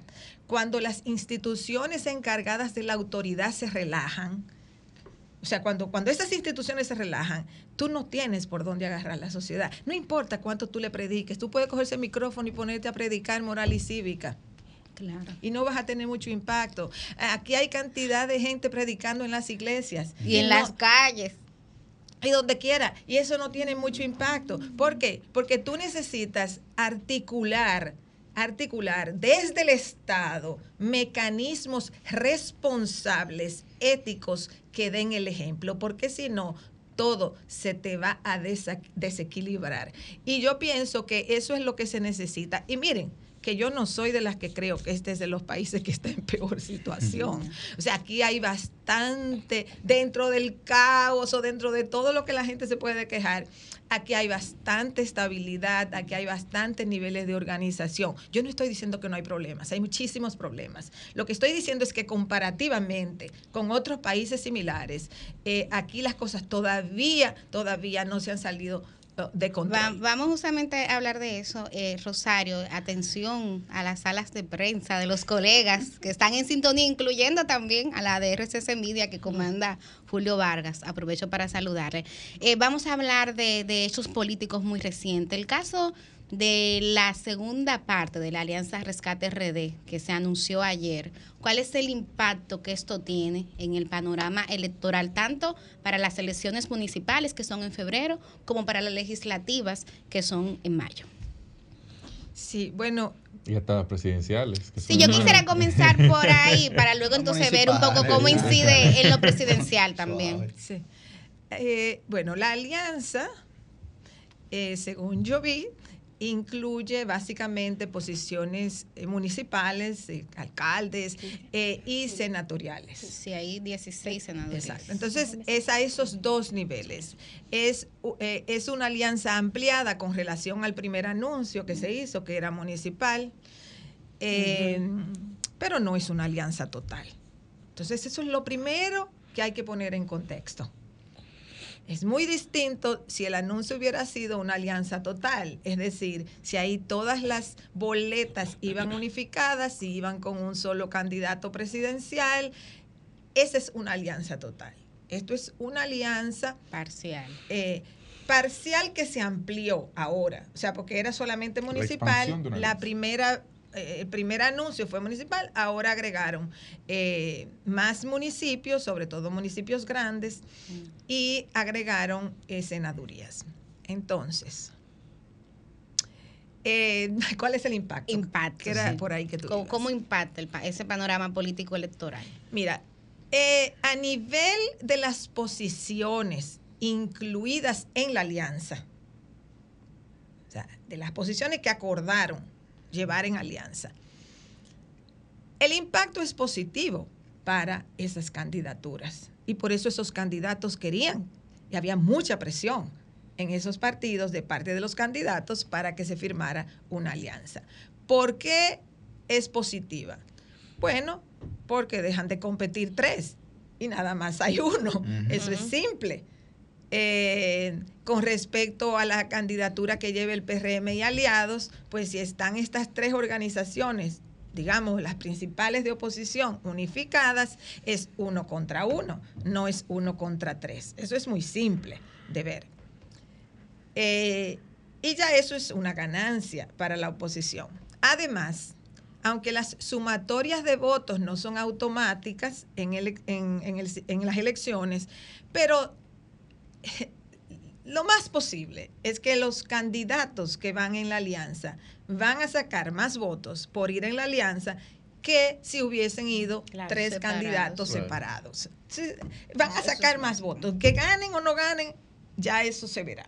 Pero van a sacar más votos. Entonces, ahora en esas posiciones donde hubo alianza, esos candidatos de oposición en la alianza van a sacar más votos y van a competir de uno a uno con el oficialismo. Ok, eso, está, eso, está, eso es ganancia para la oposición. hay un pero. Bueno, claro, hay un pero. Sí, es que yo siento como que hay Sí, un pero. sí, está este- condicionando Sí, para- no, no, no, algo. Sí, sí, no, sí. Lo que pasa es que por eso comencé diciendo que era que no era una alianza total. Sí. Yo expliqué eso hace un par de semanas en un artículo donde yo hablaba de los distintos tipos de alianza.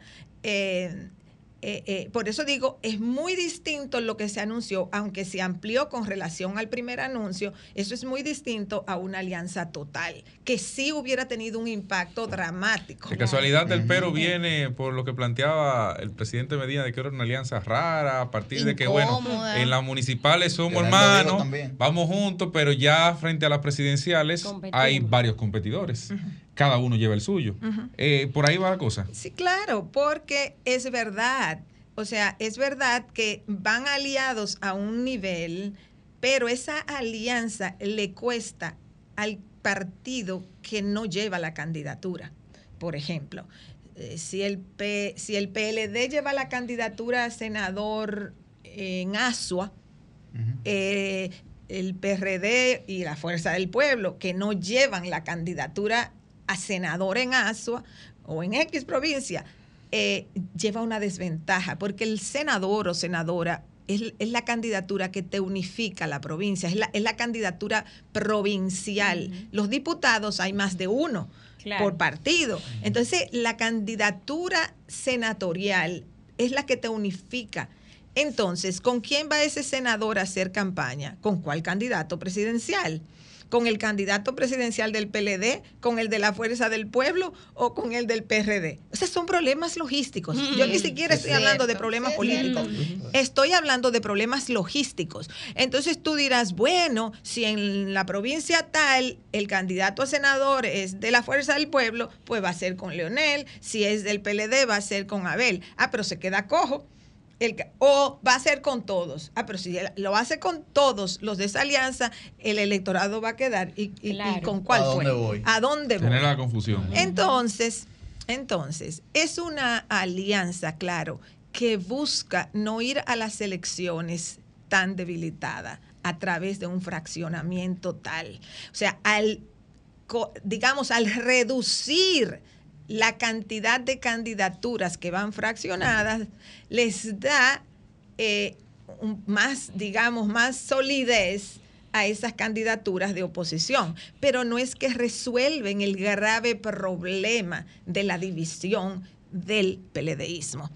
O sea, el problema central, lo he dicho muchas veces, el problema central aquí es que el peledeísmo, y peledeísmo para mí es El PLD más fuerza del pueblo.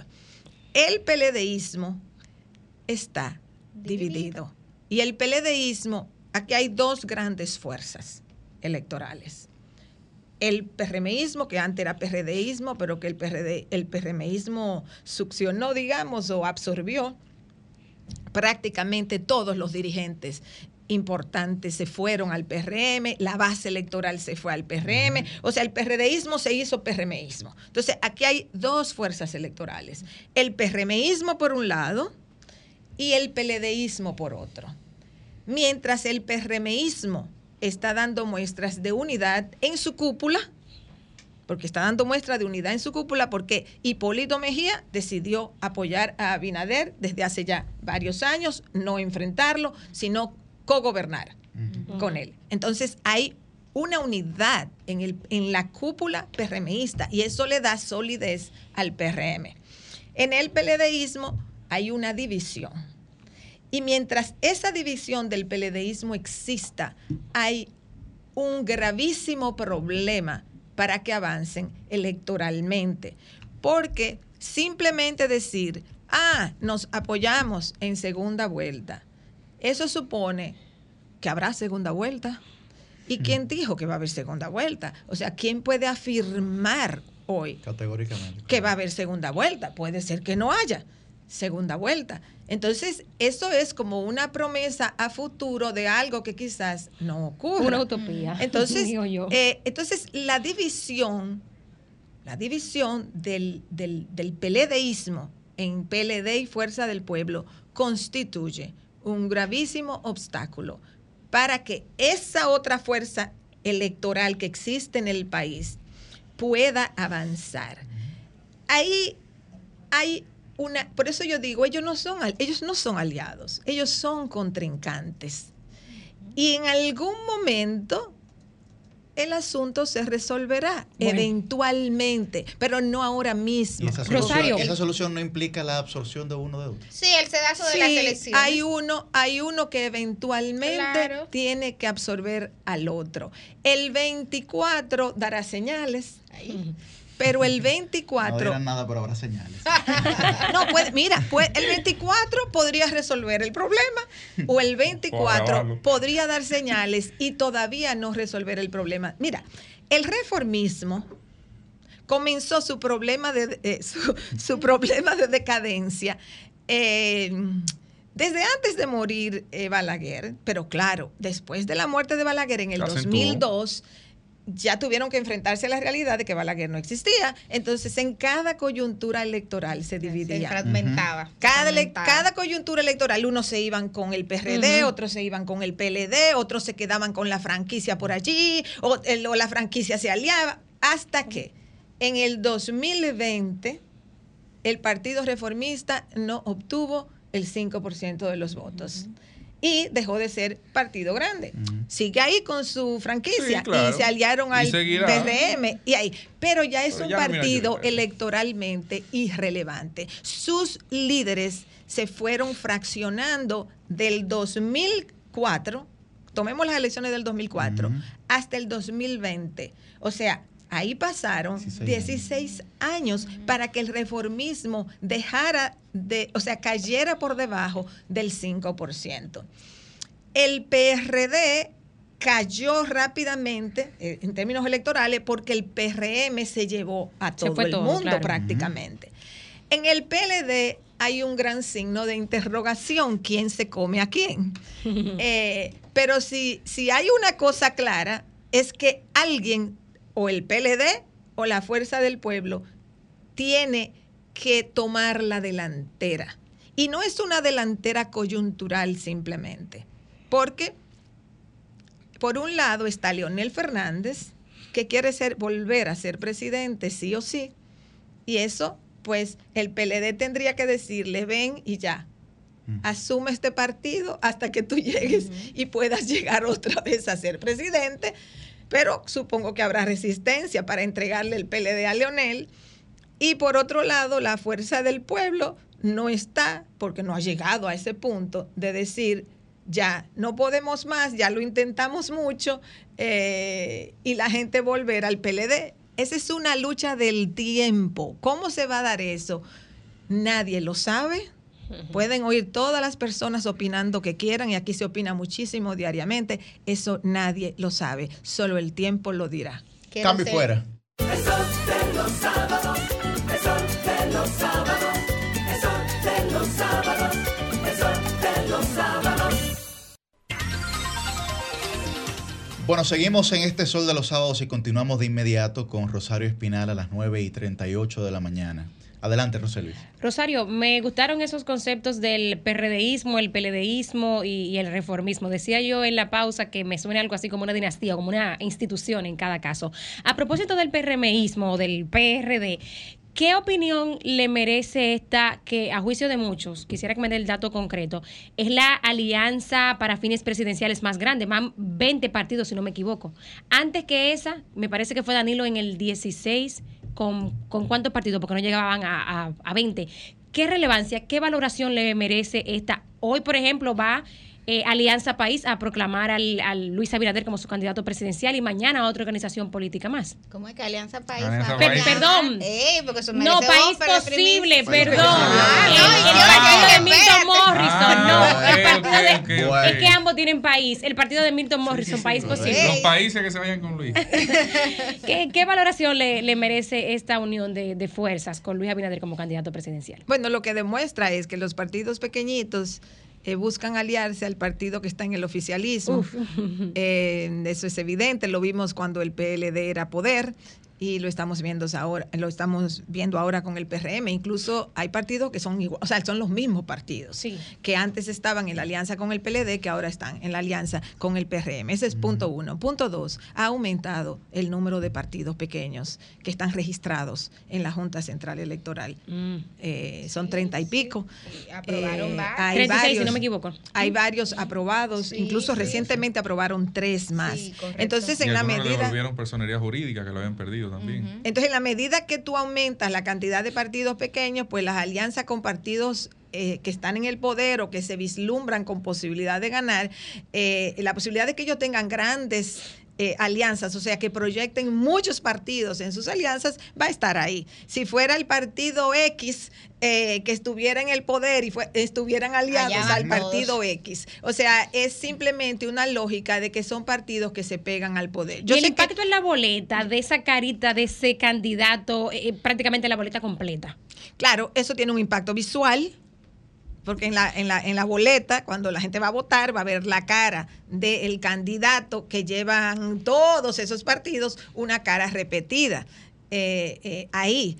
Eh, eventualmente yo pienso que las boletas van a tener que tener una sola cara grande y abajo todos los logos. No, no de esa propuesta, eh, Rosario. De No, eso- que la eso- Junta que no eso- escuche eso. eso- La eso- Junta que no escuche eso, por eso favor. ocurre- Amigos de la eso Junta Central no, Electoral. que Es que viene. si no va a haber, es que si no la, la boleta va a ser una Sí. sábana. Y Los partidos necesitan tener su representación ahí grande, que se vea cada organización Sí, política. bueno, pues, pues países van, a, pues van a tener que hacer Sí. los cuadritos miniaturas. Porque es que si no, la, eh, o sea, ima- te estoy hablando más de Ya 30 entonces va a ver por partidos. quién es que tú votas. Entonces, eh, entonces, bueno, el punto está en que lo que eso muestra es que los partidos pequeños le caen atrás al partido grande y el partido grande, como quiere tener muchas casillas eh, en, en la boleta y quiere tener muchos aliados que repican eh, con los mismos mensajes eh, en los medios y demás, pues los buscan. Yo sé que se dice, oh, ningún partido aquí tiene mayoría, ganan con el apoyo de los partidos pequeños.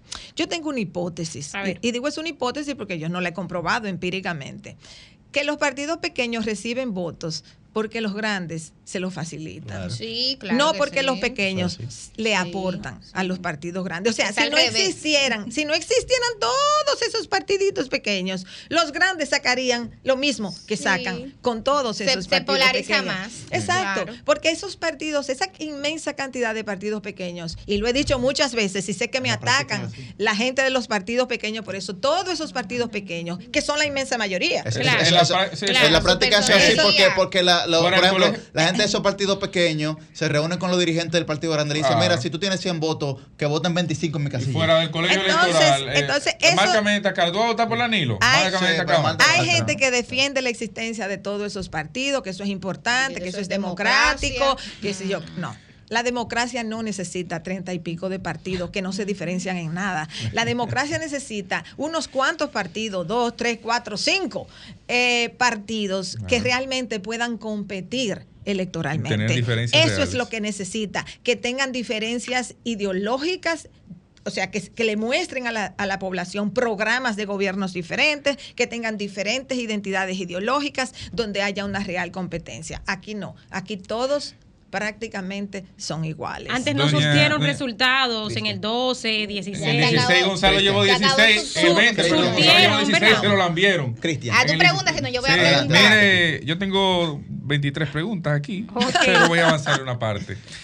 Eh, de forma individual, porque hay una, una- hay de por medio, no había, hay una, hay de por medio una lucha de egos en, en la alianza, o sea, en el planteamiento de por qué sí y por qué no, eh, dentro de cada una de las organizaciones que están envueltas allí. ¿Hay alguien que con lo acordado hasta ahora usted entiende puede ganar más de forma individual? O sea, o es una alianza equilibrada en sí misma que todo el que allí acudió se va complacido, eh, digamos, en, en lo acordado. Y segundo, el efecto de la alianza, quisiera que usted me lo analice, en la migración de dirigentes políticos, ¿cómo impactó? Porque uno ve, por ejemplo, miembros del comité político del PLD, diputados, eh, eh, que regidores, muchos casos, sobre todo, ahí pasa más en ambos partidos, eh, que saltan al PRM, sobre todo a partir de la alianza, porque de alguna forma pueden verse bloqueados por la misma, la misma alianza que dice en uno de sus acuerdos, en uno de sus, en para negociarse, que no se celebrará de alguna forma que pase un dirigente dentro de los partidos que están eh, concurriendo allí para, para aliarse. Me gustaría que usted analizara ese fenómeno. Bueno, aquí los descontentos ya han establecido la práctica de irse, porque hay un mercado electoral donde se, se pueden ir a otro partido. Entonces aquí todos los descontentos pues van a buscar alguna alternativa. Y eso ya, eh, eh, ya eso es una práctica común, eh, llamémosle transfugismo, lo que sea que, que se le llame, pero eso va a seguir ocurriendo. Si, si no te complacieron donde tú estás, tú te vas a ir. Por suerte que ahora han bajado las cartas rimbombantes que escribían antes, eh, diciendo que los ya. principios del partido... no Bueno, sé hubo uno que puso cosa. renuncia. y Renuncia ya. ya. Eh, yo creo que deberían irse tranquilos, sin hacer escándalos, sin hacer cartas de, de magnitud eh, ética ni nada de eso, porque realmente eh, son movidas por intereses. Pero esas, esas renuncias en esta etapa, que es el fondo básicamente de, la pregunta, en el contexto de la alianza, como un partido dentro de los que allí concurrieron, según los rubricados, no podía celebrar, no podía eh, eh, hacer grandes actos de, de- de ingreso de algún miembro de los que estaban allí discutiendo la alianza. O sea, si un PLDista se iba a la Fuerza del Pueblo, no podía celebrar que se iba, sino, bueno, lo recibía con discreción y todo, todo pasaba normal. Eh, ¿Podía eso inducir a que si un fuerza pueblista pasaba al PLD, bueno, pues no pasara al PLD, sino que se fuera al gobierno para, para tener mayor facilidad? Y si el PLDista iba a la fuerza del pueblo, bueno, pues pasara, en vez de la fuerza del pueblo, que pasara al gobierno para tener mayor, eh, mayor estruendo político, que se sintiera realmente el peso de eso. ¿Afectó de alguna forma que, que el salto se diera entre la oposición misma? Es que yo, yo creo que la alianza eh, paró el paso de políticos entre ellos. O sea, si hay un, un efecto claro de la alianza, es que ya, porque, porque ¿qué era lo que había aquí desde que se formó la Fuerza del Pueblo? Desde que Leonel sale del PLD, era qué capacidad tenía la Fuerza del Pueblo de llevarse gente del PLD. Esa era la pregunta. Bueno, ¿cuántos se van a llevar del PLD? Eh, a principio se dio, después de las elecciones se dio otro proceso de personas electas que se pasaron para allá. Después ocurrieron otros, otros casos, pero en general eso se fue deteniendo. Entonces el PLD comenzó su proceso de reestructuración, eso ayudó a contener, digamos, la hemorragia y se fueron estabilizando. Fuerza del Pueblo y PLD, como paró el flujo eh, del PLD hacia la Fuerza del Pueblo, que era lo que, que digamos que era la novedad, porque la Fuerza del Pueblo era la nueva. Entonces, la alianza contribuye a parar aún más esa situación. ¿Por qué? Porque hay personas que no, van a- que no fueron agraciadas en la alianza. O sea, si tú escogiste un senador de la Fuerza del Pueblo en X provincia, el que aspiraba del PLD se quedó fuera. O Pero viceversa. no puede coger para el PLD. O No, viceversa. candidato. Exacto. Ni para el PRM, porque ya tiene su candidato. Entonces, entonces, pero, Ya tiene que quedar ahí. pero po- si se va al PRM, le ofrecerán otra cosa. Pero Claro. podría, en teoría, irse al, PL al PRM. Lo que no va a hacer es irse Entre al partido al que le dieron la candidatura que tú querías. O sea, ¿me entiendes? O sea, Claro. si tú Claro. aspirabas a senador en, en Asua y eres de la Fuerza del Pueblo eh, eh, y se la dieron al PLD, no te vas a ir para el PLD si estás molesto con la fuerza del No, pueblo. pero un caso que pasó en Santiago, por ejemplo, estaban compitiendo Víctor Fadul y Jeff Infante. Y Jeff Sí. Infante se fue del PLD a la Fuerza del Pueblo buscando la candidatura a la alcaldía. Y ahora la alianza No lo logró. le ha dado la candidatura unánime a Víctor Fadul. Entonces, Jeff ¿qué va a hacer? ¿Devolverse por el PLD? ¿A den? No. No, ya no tiene. Ya no tiene. Yo tengo otro- otra. otro- Su Bueno, única posibilidad es si el PRM le ofrece algo Lo para otro que se era la vaya. ganancia individual, que le preguntaba, ¿gana alguno de los líderes, alguno de los... O sea, cuando tú dices como que los- quién es el gran ganador. Esos bloques que, que ahí se formaron. Si hay algún- eh, si hay algún, persona gran- que hay sale algún mayor- ganador por encima de, de lo que se pueda ver en el escenario O sea, ¿tú te refieres a los candidatos presidenciales No, o a a los líderes? es a los líderes a- A, políticos. los líderes, Danilo que tenía un planteamiento, Leonel que tenía otro, O Miguel eh, Vargas, Miguel Vargas que tenía un planteamiento. ¿Quién, quién puede entender ¿Quién el, el- mayor capitalizador de ese proceso? Bueno, eh, la pregunta, ¿quién es el mayor capitalizador? Eso hay que esperar. Hay que esperar. eso es. Eso hay que esperar porque no sabemos que en, el sentido electoral que si, si, si va a capitalizar más el PLD o la Fuerza del Pueblo, porque ahí es que está, o sea, el PRD es un socio minoritario en esa alianza. O sea, si, ¿qué, ¿cuál de esas dos fuerzas? Y hay gente opinando. Porque ya uno lo ve, que ya hay gente opinando al respecto. Yo creo que hay que, hay que esperar para ver quién, quién capitaliza más. En parte, la capitalización va a depender de los resultados electorales. ¿Cuál de esos dos partidos termina ganando más funcionarios electos? En febrero. Bueno, en, bueno, en febrero y en, y en, y en Y mayo también, o sea, en términos las de las senadurías. Eh, si ganan más o menos parejos eh, las senadurías que pactaron, o si un partido se alza con más senadurías que el otro, lo mismo con alcaldes en las municipales. O sea, yo creo que para poder responder esa pregunta de manera. Empírica hay que esperar los resultados Rosario, electorales. Por el- el momento será una discusión de posicionamiento y ahí va a depender de lo que tú enfatices. Realmente eh, eh, eh, eh, hay aspectos diferentes que tú puedes enfatizar para decir la alianza es positiva o la alianza es negativa. Entonces depende a qué factor tú le prestes más atención. Nos quedan tres minutos, pero eh, quiero que también te refieras a otro acontecimiento que ha sido noticia esta semana, que fue el movimiento de funcionarios que, bueno, promovió el presidente Luis Abinader, eh, destituye, en el caso, por ejemplo, el director de Promipyme, suspende a la directora del Acuario, eh, pone un nuevo director de la policía, un nuevo director de la DGC y renuncia de Hugo Veras del Intran. Un poco, ¿qué lectura hace de esos movimientos que, hace el presidente Luis Abinader en este preciso momento? Bueno, el de la policía y DGC eran ya por tiempo, o sea, en la rotación normal, así que esos, digamos, saquémoslos de, de esa lista.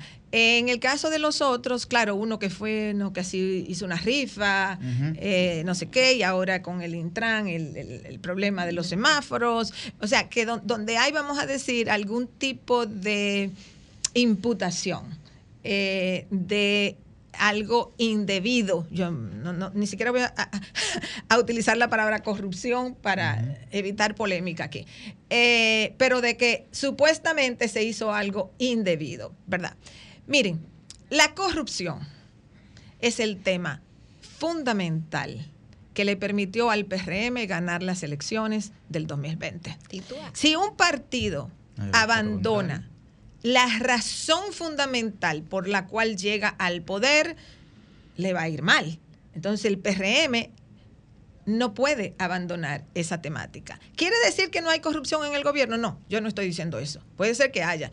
Lo que pasa es que el gobierno tan pronto sale, porque la corrupción se conoce cuando salen los medios de comunicación. Si un acto de corrupción no salió en los medios de comunicación, ninguno nos vamos a enterar de qué ocurrió.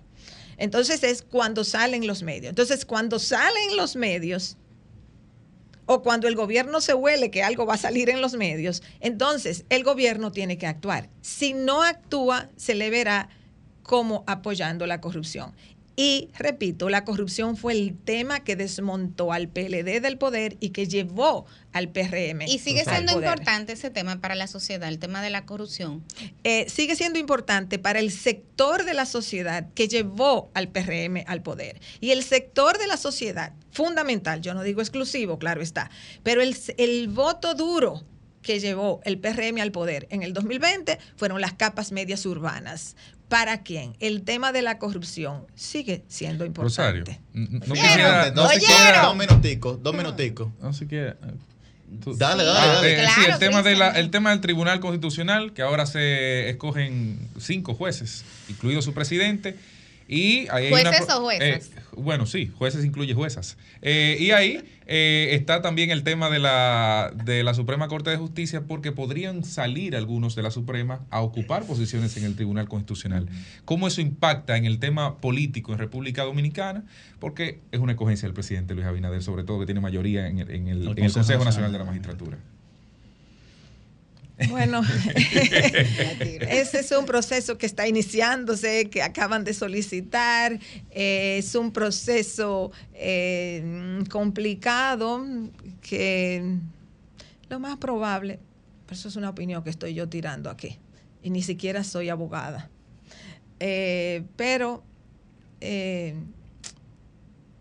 lo ideal sería que a una que a un tribunal constitucional, que a la misma Suprema, lleguen jueces con las características que se necesiten, es decir, con la formación necesaria en los temas que van a abordar, con la formación necesaria, con la credibilidad necesaria para que puedan asumir y que la sociedad conozca quiénes son. Eh, si no, se nombran personas que por una razón o por otra llegaron a la mirilla del Consejo Nacional de Por la carambola. Magistratura porque lo empujó una fuerza política, porque le conviene al partido en el poder, El por lo que fuera. Repar- lo que fuera. Eso sería lo ideal. ¿Se va a hacer lo ideal? Lo dudo.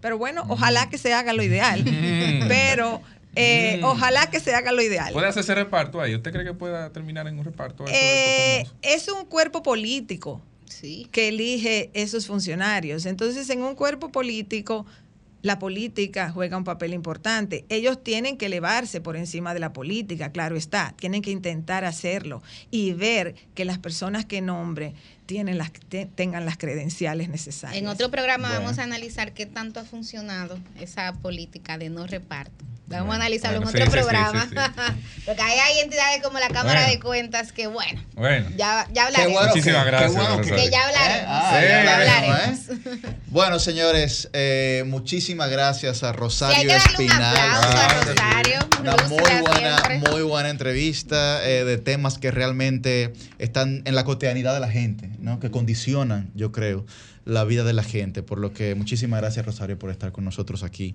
En el Sol de los Sábados a las 9 y 55 de la mañana nos Puntual, despedimos. puntual. Puntuales para la producción que eh, ejercen un criterio de presión sistemático contra este equipo. Pero nosotros hemos sabido sobreponernos. La, la a eso. DGC le queda chiquita a Eh, ustedes. eh, don Cristian, ¿usted tiene alguna pregunta? Sí, sí. Eh, ¿Será cierto que el candidato a senador del PRM en Santiago no está en el PRM ni ha sido aliado histórico?